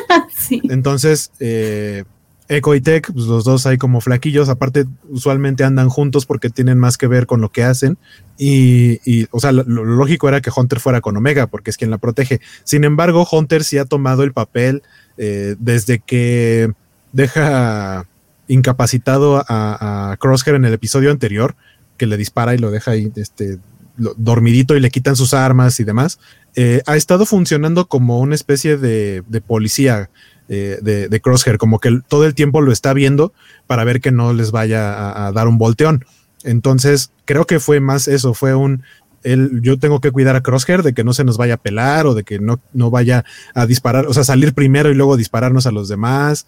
Eh, siento que fue eso más, como, como que le dio prioridad a proteger y saber que Omega, si bien, eh, si bien no deja de ser una niña, ha demostrado que ella, es, ella fue el líder de toda esta misión, pero desde el momento en el que capturan a Hunter. Ella fue la que dijo, hay que ir por él, aunque los demás estaban como medio indecisos de ir por refuerzos o qué onda. Ella dijo, no, hay que ir por él, van por él y aun cuando lo recuperan, ella es la que sigue tomando las decisiones. Entonces acá es como de, ella sigue siendo la líder, tiene con qué eh, irse sola. Y, aparte, si no me equivoco, es ella la que dice, ah, no es cierto, es Crosshair el que dice que es el droide el que puede ayudarlos a, a salir y, pues ella está, ella está como consciente de ello y, va muy, ella es la que se preocupa mucho también por el droide. A los demás como que siento que les da un poco igual, pero ella sí ve por él, incluso cuando lo, cuando lo tiene que despertar, que ya hay medio se está desmayando y, o sea, ah, siento, siento que sí podría parecer eso que, que menciona Van, que, que por qué la dejaron sola, o sea, una al final y dos sola. Pero eh, también creo que el desarrollo de los capítulos, de estos capítulos, te dan como esa idea. Eh, que Omega es consistente, ¿no? Eh, de repente eh, podría parecer, no, tonta, ¿por qué te regresas? Pero en realidad es que Omega durante toda la serie no dejó atrás nunca a nadie. O sea, no importaba quién fuera, ella sí se preocupó por rescatar, por sí, perdonar. No es un personaje que se traicione. Totalmente, estoy de acuerdo con ese comentario. O sea, a veces podrá caer mal, a veces podrá ser estresante, a veces como, ah, pinche chamaca, pero, pero es constante y consistente.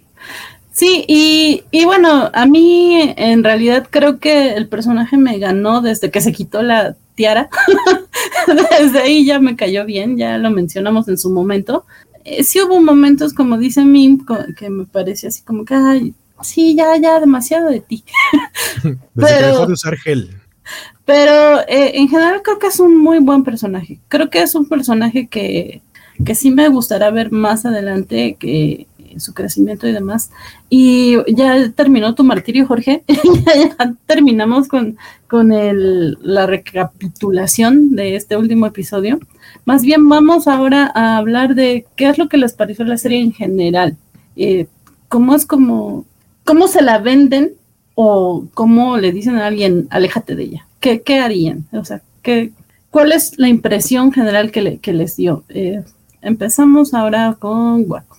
Ok, eh, yo preferiría venderla que decirle a alguien no la veas. Y creo que la mejor manera es, creo que podría empezar por preguntar si vieron Clone Wars, porque es más fácil venderlo. Si les gustó Clone Wars, puedes decir como, esto es continuación de Clone Wars tal cual. Y con eso, sin broncas, la verían si no han visto Clone Wars, creo que sí, eh, una buena manera de, venderlo sería como de, bueno, esto es una especie de puente que existe entre las precuelas y, la trilogía original de Star Wars. Entonces aquí te vas a enterar un poquito más de qué es lo que sucedió en ese tiempo. Creo que esa sería la manera para alguien que no ha visto Clone Wars. Pero si son fans clavados de Star Wars, creo que ya habrán visto Clone Wars y, y es muy sencillo decir. Si te gustó Clone Wars, esta es su continuación prácticamente. Sigue la misma línea este, échatelo. Respecto a ese comentario, yo leí muchísimos, pero de verdad muchos. Creo que no leí un solo comentario negativo en Twitter y es una cosa muy rara. De gente que estaba muy contenta con este final y gente que decía es superior a Clone Wars, es superior a Rebels y a ambas las amo, pero esta me gustó mucho por la evolución que tiene, la cinematografía, eh, toda la producción en general. No sé, ¿tú qué opinas respecto a esa comparación? Eh, creo que aprendieron, o sea, las animaciones, tanto Clone Wars como Rebels, y ahora con The Bad Batch aprendieron conforme las fueron haciendo, porque Clone Wars, para empezar cronológicamente, eh, es algo rarísimo. O sea, si la ves por primera vez, si la van a ver por primera vez, lo ideal es que busquen en alguna página, busquen Clone Wars orden cronológico, porque es un, es un desorden, pero completo. De pronto en la tercera temporada ves personajes y situaciones que se supone que ya pasaron o incluso ya murieron en la primera temporada. Entonces es algo muy raro. Y, si lo ves en el orden cronológico tiene más sentido. Pero aprendieron de Clone Wars para hacer Rebels. Rebels es una gran serie que empieza siendo algo muy sencillo como la misma idea, ¿no? De encontrar al chavito que probablemente es sensible a la fuerza y empezar a entrenarlo muy Obi-Wan Luke pero, pero con, con Ezra y con Kanan. Y y de pronto tenemos The Bad Batch, que más bien creo que es lo que ya aprendieron a hacer bien de Clone Wars, mucho más concreto, porque esta temporada de The Bad Batch se siente ya como hicieron las últimas temporadas de Clone Wars, ya sin tanto eh, revoltijo y concentrándose un poco más en el desarrollo de los personajes y que el avance, de la historia sea rápido y, bien contado. Entonces, no creo que The Bad Batch vaya a tener tantas temporadas como Clone Wars. Eh, pero yo, yo a lo mejor si, si le dan otra parte de la segunda, no le daría más de tres. O sea, yo creo que serían como tres temporadas eh, para cerrar el arco justamente de, de, estos hermanos. Y lo que hicieron en esta, la razón por la que no tuvimos un final como explosivo, es porque todas esas semillas sembradas en esta primera temporada van a, van a estar presentes en la segunda y si es que hay una tercera. Y creo que ahí es donde sí tendrían que terminar eh, el arco en una nota muy alta. Sí, sí, de acuerdo. Eh, como decía en un principio, estoy como bien mal acostumbrada, eh, sobre todo con las series Marvel, que ¡pum! ¡pum! episodio tras otro, o en estos de, Mandalorian, que también sí es ¡wow! ¡wow! y no, pues aquí no. Y, y en comparación con estas eh, Clone Wars y Rebels, sí hubo un crecimiento paulatino y en algunos crecimientos creo que sí tardaron demasiado. Clone Wars son siete temporadas y, termina muy bien. Yo la amo y lloré muchísimo con ese final. Pero sí, en la temporada 2, en la 3, pues ya estaba flaqueando un poco, ¿no? Pero bueno, mi, ¿qué, qué, qué, ¿cuál es tu comentario general de la serie? Ah, pues es que es un comentario complicado y quizás un poco controversial porque justo lo que yo les decía, yo vi la serie porque ustedes me hacían el enorme favor de invitarme.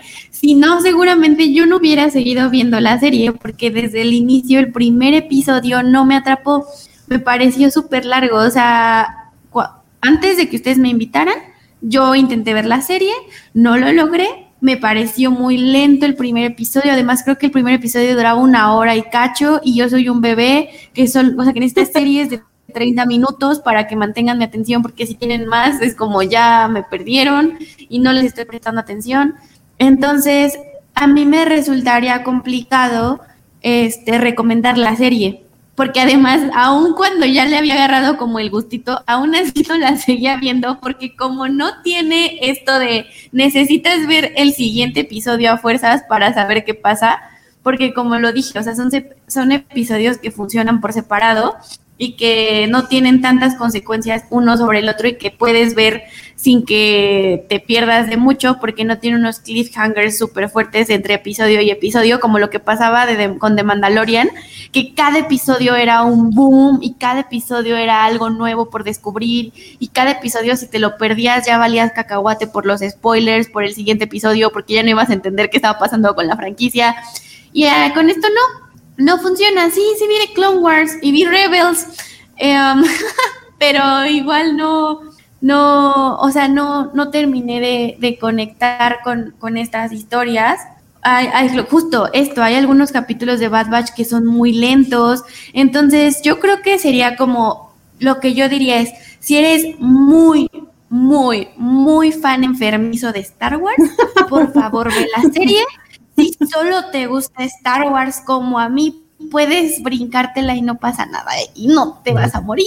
Ve algún otro episodio sí. y si tienen un problema en el cabecito por Star Wars, ve la serie.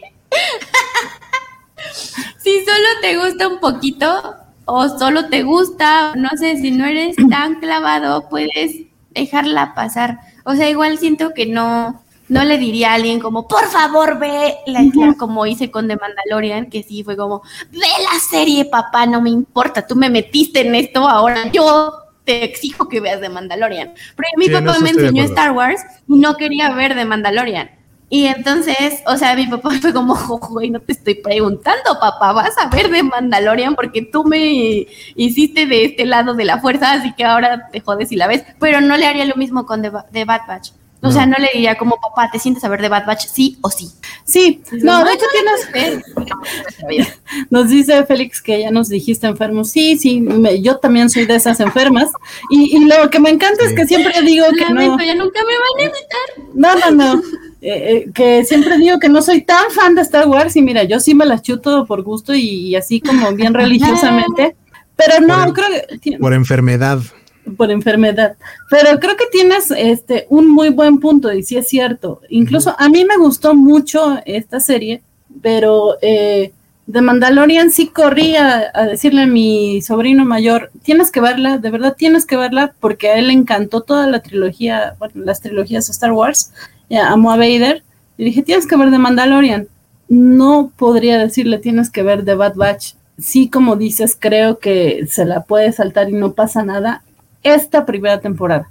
Yo sí creo que, eh, no sé si la segunda o si tienen planeada una tercera, va a llegar un momento en que sí va a explotar y como creo que Guaco mencionaba, va a tener un final maravilloso y que todos vamos a amar y que se va a volver así como de culto y demás. Pero creo que en este momento la serie sí está así como por un nivel bastante eh, sencillo, bastante modesto. Bajito. Sí, sí, sí. Entonces sí, Sí, sí entiendo muy bien tu punto. Gracias, porque de repente suena como que, ay, pobre Mim, vean cómo la, la martirizaron ahí. Muchas gracias por hacer el esfuerzo, por, por verlo, por estar acá con, nosotros. Y mi otra vez me invitaron. sí, voy a tener que de nuevo. La tengo que ver. De rayos, me quedé en el episodio 6 y ya se acabó la temporada. me falta un chorro, tengo, sí. ¿Por qué me yo creí que solo eran ocho capítulos y ya habíamos acabado. Y duran media hora, pero son 16. pero yo los amo y amo tanto sus invitaciones que digo, no me importa, voy a usar mi hora de comida para ver los episodios. No, y a nosotros nos encanta que estés aquí justo por eso, Mim, porque eres una un punto de vista distinto. O sea, no se trata de aquí que todos seamos. Un eh, outsider.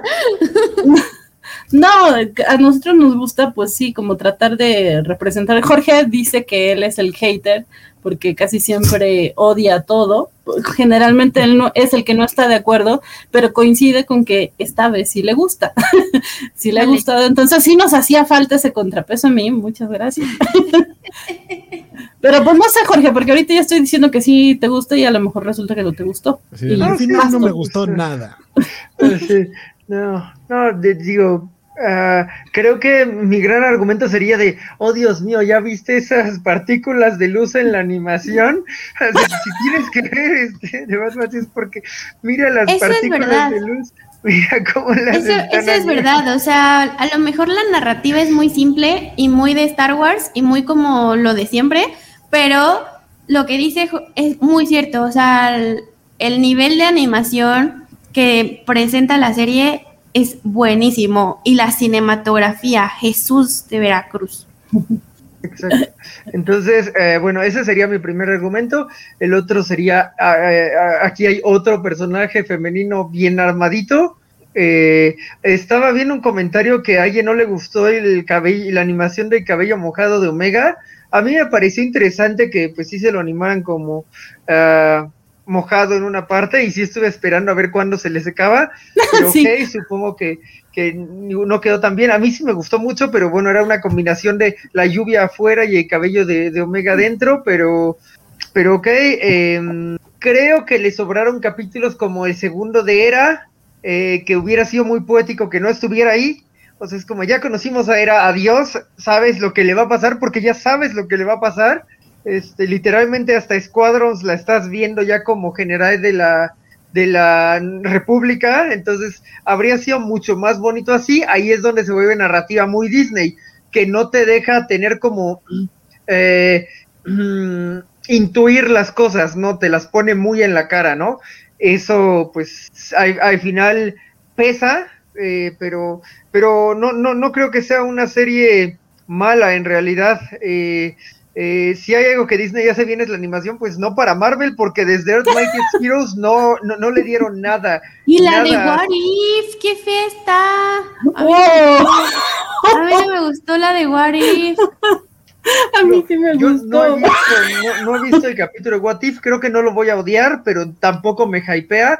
Pero entre What If y Earth Mightiest Heroes, que se acabó por ahí de 2012, no hay nada en ese mismo espacio, DC tiene eh, Hell to Pay, eh, eh, Apocalypse War, eh, la muerte de Superman bien hecha, no la muerte de Superman mal hecha, eh, contrato de Judas, eh, seguro me estoy, me, me estoy citando cosas, pero el punto es, si Disney hace eh, bien la animación, pues sí, qué bonito, pero de, a Marvel se lo dejó ahí en su patio trasero a- hambreándose durante ocho años. Entonces. Eh, pues, ¿de, de qué sirve que hagan bien la animación si no les dieron una sola buena animación en, ocho años, no? Yo soy parcial, o sea, me gusta un poco el Marvel Spider-Man después de Ultimate Spider-Man.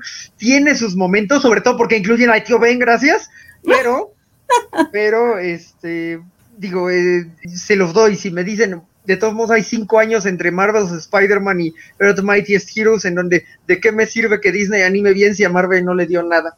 Pero bueno, este, así, es como uno divaga en estos programas. Eh, All Around yo lo llamaría, así como eh, Mandalorian es el epílogo perfecto para el episodio 6, para terminar la, la- la franquicia viendo a, a Luke Skywalker una última vez después de los, de, de los eventos del episodio 6, porque la, pues ahí termina la franquicia, eh, es, es un gran modo de cerrarla, es el epílogo, ese, ese eh, último saborcito, así eh, The Bad Batch es un cierre a Clone Wars, y obviamente es un cierre que funciona en el otro lado porque pues te muestra este surgimiento del imperio y esta oscuridad naciente, ¿no? Sí, de hecho no recuerdo quién en el chat nos decía que es, eh, bueno, así como tú dices, es un cierre de Clone Wars, pero es un rumbo a Rebels. Porque, porque sí, justamente es esa transición. Eh, nos dice Axel Alonso, estoy de acuerdo con Mim, por ahora va muy lenta y puede que no enganche. Mi suegra es súper fan de Star Wars y de Mandalorian y esta serie no la ha capturado. Ya mejor empezó Superman and Lois. Ah, es que Superman and Lois es hermosa, hermosa, de verdad. Si ustedes extrañan eh, que DC le dé amor a Superman en live action, vayan a ver esa serie, de verdad que es muy bonita. Eh, luego eh, coincidieron muchos en el chat que es narrativa muy Disney y Félix Farsal nos dice, disculpen mi falta de conocimiento, ¿en qué consiste la narrativa Disney? Gracias. Dado que yo eh, me- la mencioné un poco, eh, diré que al menos acá está en muy, eh, en no dejar las cosas sutiles, ¿no? En aventártelo todo a la cara, en... En ser un Mm. poco condescendiente, ¿no? Ajá, exacto, ese es un mejor modo de, de decir aventarte las cosas a la cara, ¿no? Sí, ser eh, muy condescendiente. ¿ok? Ajá, no, no, no, en realidad eh, lo, lo dijiste de un modo más eh, genial de lo que yo lo habría podido decir, ¿no? Eh, creo que ahí le, le falta un poco, eh, aunque la verdad es que al menos esta serie se ha permitido uno que otro momento oscurito, como la muerte de la gente de So Guerrera, No, que sí. ya es una ruptura Disney que no espero ver en otros dos, porque digo, si la noticia esa de eh, el, el- el hombre araña mutante era demasiado oscuro es cierta, entonces neta no quiero nada de Marvel en 20 años, gracias. Ya te veré, Jorge, te veré. Eh, pero, eh, ah, se me fue, se me fue. Perdón. Eh, nos dice en Zavara, la narrativa Disney es un aburrirte y no emocionarte. Así sucedió con el planeta del tesoro. Ay, el planeta del tesoro me gusta. Ah, he escuchado que mu- es, es muy amado este por eso- esos últimos esfuerzos de Disney en 2D que ya nadie peló.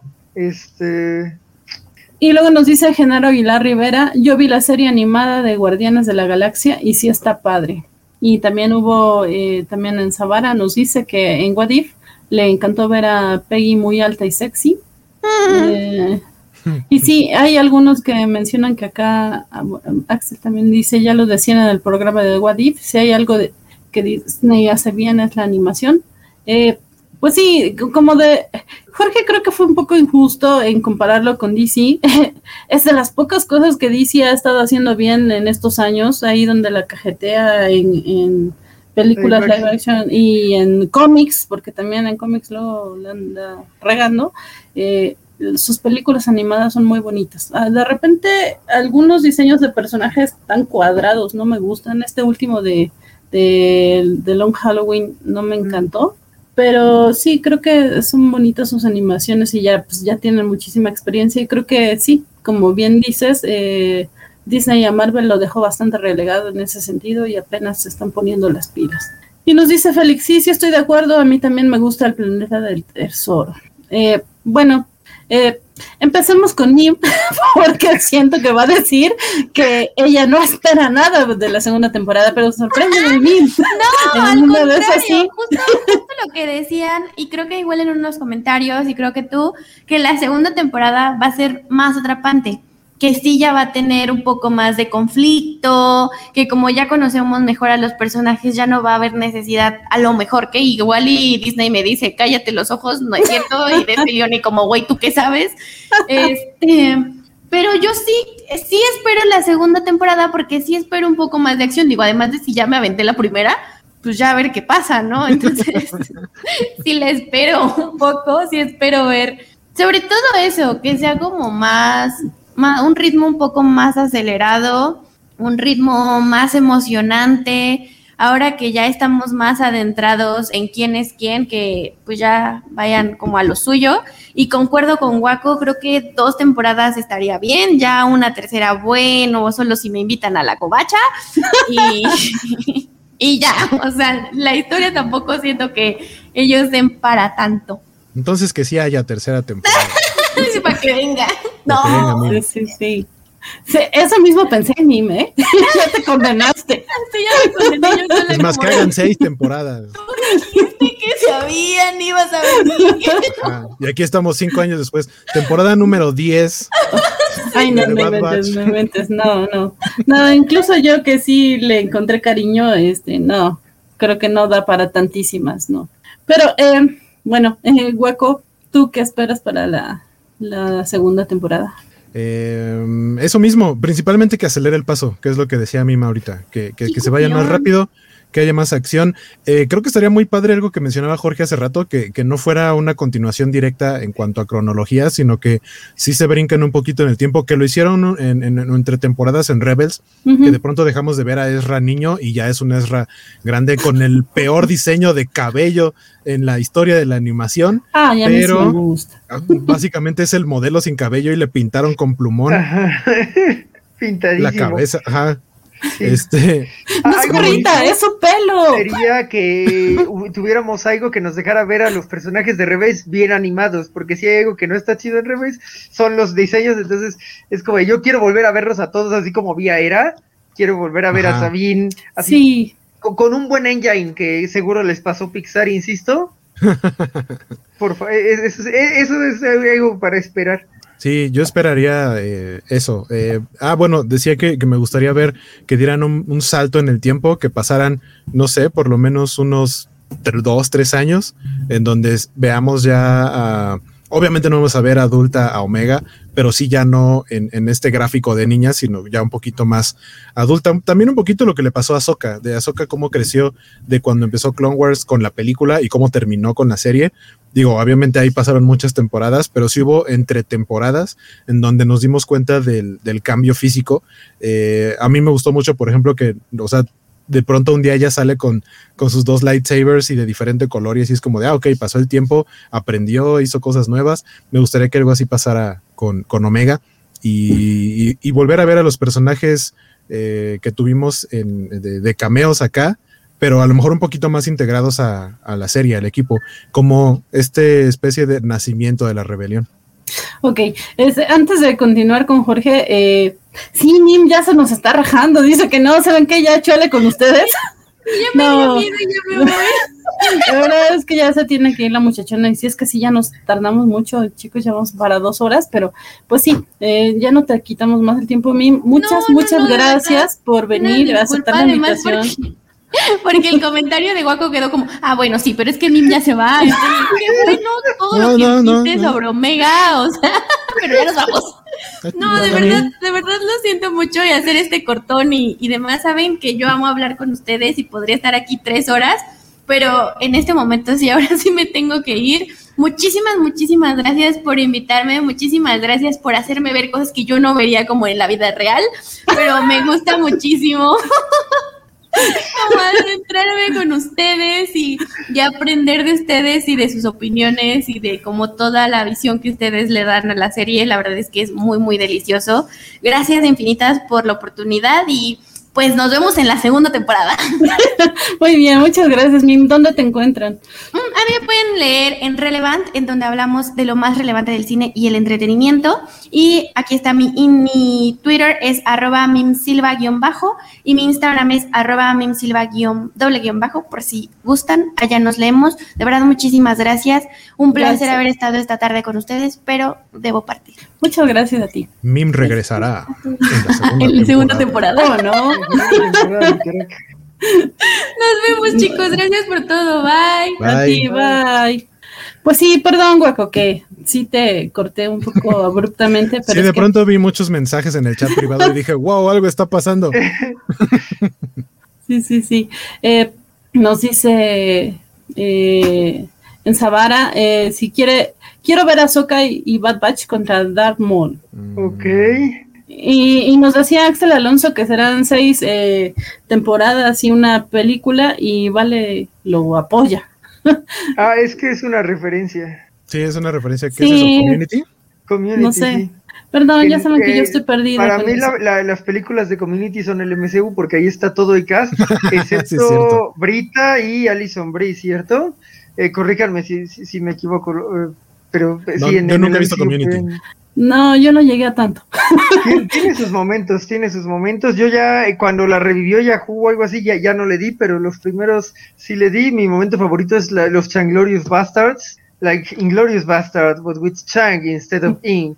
We don't get it either. Pero bueno, este. Eh, Mim regresará en Doctor Strange 2, sí, como parte del multiverso. Ahora Mim va a ver- ah, va a mejorar mucho en la siguiente temporada, conectar con Rebels. Espero que nos metan más de desarrollo del Imperio. Sí, y eso me lleva a mi Sí. a lo que repito en cada programa de Star Wars. Denme a Siena y a Zane Kirel, por el amor de Dios. Ya, o sea, es como de, es nuevo canon, es lo, lo de nuevo canon que más he amado y me lo niegan. Yo solo los quiero ver en un juego, en una serie animada. Ya no los pido una película porque pues sé que no va a pasar, pero denmelos en una cosa así chiquita y no. ¿Por qué me niegan eso? O sea, yo sé, es porque soy un hater de las secuelas, pero, pero bueno, e- ese es mi único deseo para, para cualquier temporada futura de cualquier proyecto. Obi-Wan, Sienna y Zane. Este, Cassian Andor, claro que Sienna y Zane. to- siempre, siempre Ok. hay lugar para ellos. Ok, Jorge. Pues espero que en algún momento te lo den. Guaco, ya habías terminado tu comentario. Sí, y ya nada más, o sea, Mim ya se fue y no nos dio su momento, Sí. su mejor momento de la serie. Pero como que suena que ninguno. Ay, no. Totalmente, sí. Yo creo que el mejor momento de Mim en, en The Bad Batch era cuando, cuando, Cuando- cuando Van le escribía a decirle, Finn, ¿no? Creado por Dave Filoni. Tun, No. No, creo que su mejor momento era cuando le escribías para decirle, oye, Mim, ¿quieres participar? Ese era su mejor momento. Ay, Sí, sí, sí, quiero platicar. Ay, sí. De esa serie que ahora tendré que ver entera. Ahora ya la invitaremos para otra, otros proyectos que le interesen más. Será bonito porque entonces nosotros le tiraremos hate. no, no es cierto. En defensa de. Sí, claro, o sea, si hacemos algo de Harry Potter, estaré aquí para tirarle odio a mí. Que por cierto, y, ah, y, y yendo un poco hacia atrás en este, en la referencia de El Señor de los Anillos, cada vez que Mim estaba aquí, yo pensaba en Mim, Ah, de, de, de, de- de Petit Dwarf de, de Silmarillion, al que Turin Turambar abatió por, por, por- justamente entonces siempre es como, pero como suena muy raro decir de Petit Dwarf en español, entonces nunca he hecho la referencia, pero su nombre claro que me suena a Silmarillion. ok. A mí me encanta que siempre tienes referencias tan elevadas, Jorge. No sé, nunca voy a llegar a ti. Pero en fin. Este, nos dice en Zavara: Los clones de Anakin murieron en la, en la Death Star. Minuto de silencio. Pero los clones de Anakin murieron cuando les activaron el chip inhibidor. Ya Y después de eso, dice- nada más eran clones X. Y dice, vale, menos uno. Sí, menos uno. Si no, nos quedamos sin historia. Pero ver, esto me da eh, pie para esta última cosa, que sí tuvimos este cameo de los clones eh, de camino, ¿no? Eh, todo ese trabajo perdido en el laboratorio de Nala C sí se ve como Omega los ve tristemente de chin. Ya se chutaron a mis otros hermanos. Eh, pero eh, bueno, eh, sí, vamos con, con, el top 5 de, de, Vale. Bueno, que, que canjeó Vale. Eh, empezamos con Jorge, Guaco, luego yo, luego Jorge y Guaco. Hubiera deseado. Ah, a Félix sí le pasó por la mente esa referencia. Es que. Eh, yo, aplaudo, aplaudo ese nivel este, de, de, Félix, además de que comparte mi gusto culposo de Duquecito, como mencionó allá arriba. Ah, deberíamos escuchar la melodía de Breaking of the Fellowship mientras eh, hacemos el top, dicen Zavara, y yo estoy muy de acuerdo. Hay una parte en donde literalmente casi puedo ir a cuerno, así como eh, es la parte en donde la película entra el cuerno, pero no está en el soundtrack porque pues no es parte del soundtrack eh, melódico y, yo cada vez que la ponía era como de, ahí va el cuerno, y ahí va eh, Legolas diciendo The Horn of Gondor, y ahí va Aragorn diciendo Boromir, y sube tan, tan, tan, tan, tan, tan, tan, es tan hermoso, pero bueno. Este, ok. Voy a em, soñar con eso. Desearía no haber sido primero porque seguro esta la, podría repetir con uno de ustedes, pero era mirando el cielo mientras suena el tema de la princesa Lía. Eh, es un gran momento. Eh, ¿Qué más? Pues em, eh, supongo que le quito esa a alguien y me quito una a mí porque de momento se me ocurre ese y otro nada más. Entonces, okay. guaco. Voy yo. Eh, mi momento favorito de la serie es cuando se encuentran con Rex. Porque, porque, porque o sea, vimos al final del episodio anterior a ese que aparece un personaje eh, con una túnica y, y, por ahí anduvimos especulando. Mi primera reacción fue a Ahsoka era mi primera esperanza, pero después dije, no, igual y no tanto. Incluso Van me dijo así, no va a ser Ahsoka. Le dije, sí, me estoy dejando llevar por mis impulsos, pero me dieron algo eh, muy similar en cuanto a que me dio gusto ver el personaje, que fue al Capitán Rex. Ok. Ah, no, entonces, todavía puedo decir mi momento favorito, que es cuando sale Kanan, que es el episodio 1, pero no, yo, es que si yo tengo un crush con ese personaje y me ha hecho sufrir tanto, digo, me ha dado tantos buenos momentos, pero sufrí tanto con él, entonces eh, fue bonito ver eh, verlo en movimiento cuando era pequeño. Eh, digo, hay cómics que narran esa batalla y que no son tan parecidos, pero sí, me gustó mucho. de hecho, yo creo que ese momento fue el culpable de que me enganchara con la serie. Digo, ya los clones, la Fuerza 99 me gustaba, pero cuando empezó con, con Kanan, sí fue de, sí, por favor, gracias, te amo, Filoni, te amo. Entonces, sí. Eh, así que supongo que el momento que me quitaste, Jorge, te lo quité también. Estamos a mano. Vas con tu segundo momento. Ok, lo, eh, lo, estoy pensando, mm, lo estoy pensando mucho. No, bueno, es que hay varios y siento que iría mal, pero bueno, ya, ya, ya lo mencionamos hace poco, ese instante en el que rompieron la narrativa Disney y masacraron Rebeides, lo agradecí mucho. Lo bueno es que yo soy la que mato perritos. No, no, no, claramente yo soy la mala persona aquí, o sea, tal vez para un sector de la covacha tú seas un poco de mala persona, pero yo soy absolutamente la peor persona de la covacha, entonces... Que no. Pero aparte de eran personas, no perritos. Los perritos, o sea, matar perritos es otro nivel. Como nos enseñó Arma Mortal 2. Y nos dice en Sabara, echa guagua. Pecha guagua. ¿Sigo yo? Sí. Con el quinto momento. híjole, creo que es en el... Cinco. Eso fue una referencia muy eh, ruca. Sí.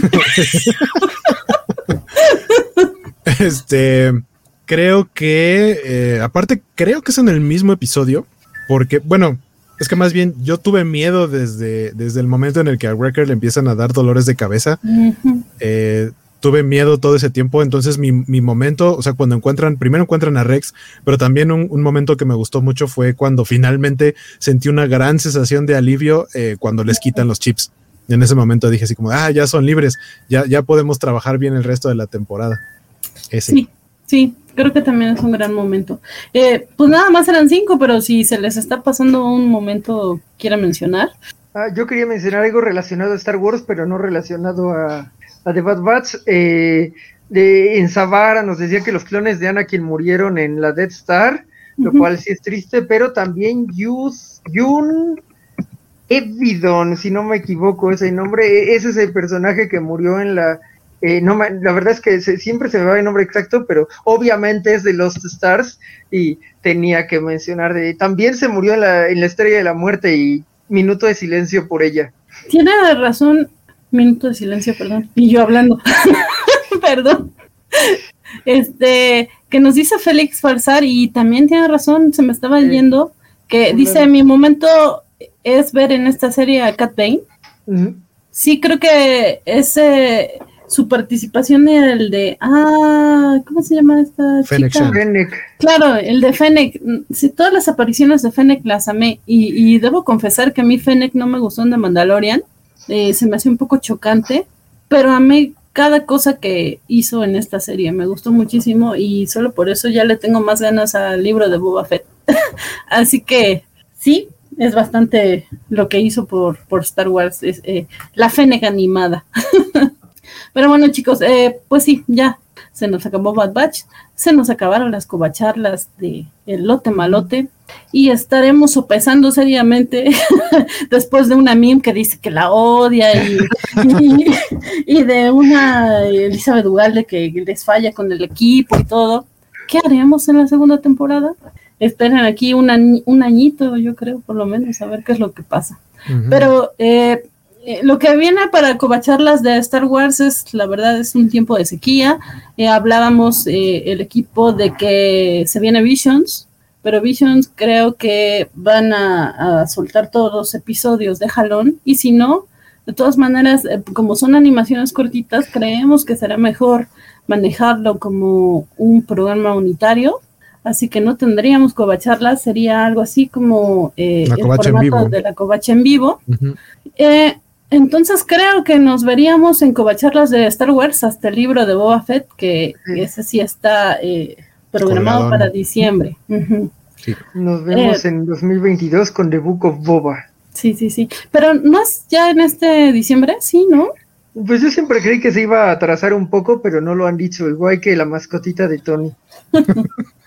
bueno, sí, como quiera que sea, es, es el más cercano, así que para cuando sea que lo anuncien, seguritos estamos.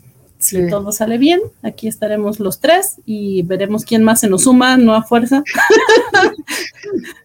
pero sí con mucho cariño.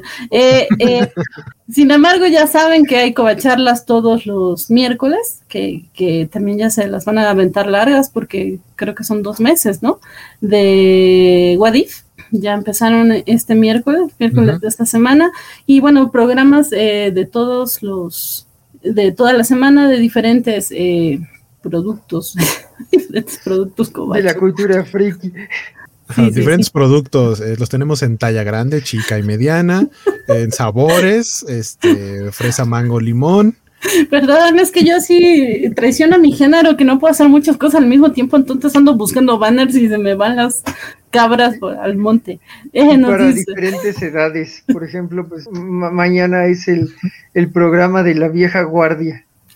Ah, sí, sí, mañana estaban cobachando, que luego se ponen bastante divertidos e interesantes ahí, luego se pelean, o luego este ñoñamos y nerdeamos, o hablamos de deportes y defiendo a José Ramón Fernández y me dice que muchas gracias en Instagram. Así que yo soy muy feliz. Y ustedes ah, también deberían de hacerlo. Sí, sí, sí. Eh, nos dice en, en Sabada, perdón, en Sabara, eh, hubiera estado épico Bad Batch llegar al lugar donde se estrella el Destroyer de la República y sobrevivió a Soka y Rex. Eh, hubo un momento justo cuando llegan a la C que creí que quien llegaba era el equipo de Lote Malote a, las instalaciones rebeldes, pero la verdad es que estaban como bastante bonitas. A estas alturas no tienen instalaciones. Entonces, eh, pues sí, lo que pasa es que uno desea y de repente no, no, no racionaliza, solo desea. Eh, nos dice Félix Farsar, eh, pero mañana no estará Spider Games. No, no estará Spider Games, pero tendrá ahí un reemplazo de lujo. Así que, ah, que vean. que vean quién estará. Podría reemplazar a Spider-Games. Y si vieron la, la covacharla de What If, sabrán que eh, no va a estar Spider-Games porque el Vale dijo. wow. Vale, dijo, es la "No va a Vale estar", y te estás enterando ahorita. Esa es la valetiranía, wow. Sí, sí, sí. Escuché de ella, pero no la había visto tan de cerca hasta ahora.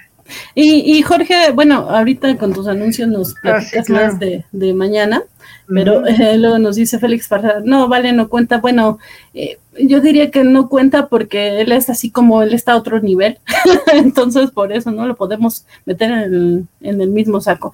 Pero bueno, sí, chicos, yo eh, me- les agradezco mucho que nos estuvieron acompañando durante cuatro meses con esta covacharla que a estirones y jalones aquí estamos. A nosotros nos encanta, como pudieron ver, eh, platicar con ustedes, nos divertimos mucho, nos encanta Star Wars. Eh, a veces sí odiamos algunas cosas, pero pues también nos encanta decir lo que odiamos. Entonces, muchas gracias a todos los que se han ido sumando, a los que nos ven en vivo, a los que nos dejan comentarios, a los que se suman después. Eh, y pues nada, los, los seguimos esperando en, la- en los siguientes programas. Eh, y bueno, eh, pueden encontrar a Jorge en Ah, en mi TikTok de GGribe88, donde hago reseñas de todo lo que se hace aquí, pero más en corto, porque pues TikTok. y trato de hacer cosas con las figuras, TikToks y todo. Quedan bastante mal, pero véannos. eh, como dicen en Scott Pilgrim, así somos muy malos, por favor vayan a vernos. este, sí. Eh, eh, ¿Qué más? Ah, bueno, sí, te- hay, hay muchos anuncios para esta semana. Después de que Ubacheando mañana tenemos Watch Party de Evangelion 3.0 más 1.0 Thrice Upon a Time eh, con Bernardo Arteaga. Eh, y pues ahí, ahí suframos en conjunto y digámonos omedeto cuando todo, todo haya terminado, tal vez entre lágrimas, no lo sé. Este, y además tenemos un programa de todo review de Evangelion el domingo en la noche. Ok. Eh, y pues el lunes está el programa de anime, hay que no creo llegar porque le he dedicado toda esta semana a Evangelion, pero, pero si no llego esta semana, la, la que sigue por ahí andamos. Es, eh, ¿Qué más? Pues eso es como lo que yo recuerdo. Mm, los otros días seguro los conocen mejor ustedes. Ok, ¿Y, y algo más que quieras agregar o, o ya? Ah, creo que ese es un gran modo de partir. Bueno, Félix Farsar dice nuestro emperador vale, a lo que yo voy a, a decir nuestro dios emperador vale para que nos empecemos a poner en el mood de dunas eh, que ya vienen un Oh, par de sí, meses. sí, ya viene bien. Muy bien, muchas gracias, Jorge. Siempre es un gusto tenerte por acá. Me encantó compartir estas covacharlas contigo. Igualmente. Guaco. Eh, pues, pues qué bonito que, o sea, qué mal que ya terminó la serie porque no vamos a tener capítulo la próxima semana, pero, pero es padre cerrar este tipo de ciclos y hablando también, obviamente, de las covacharlas, una covacharla más eh, llevada a buen puerto. Eh, me dio mucho gusto compartir micrófonos y cámaras con ustedes de nuevo y con todas las personas que nos estuvieron acompañando, eh, aparte los invitados como Mim, que se tuvo que ir tempranito hoy, este, aunque ella no quiera.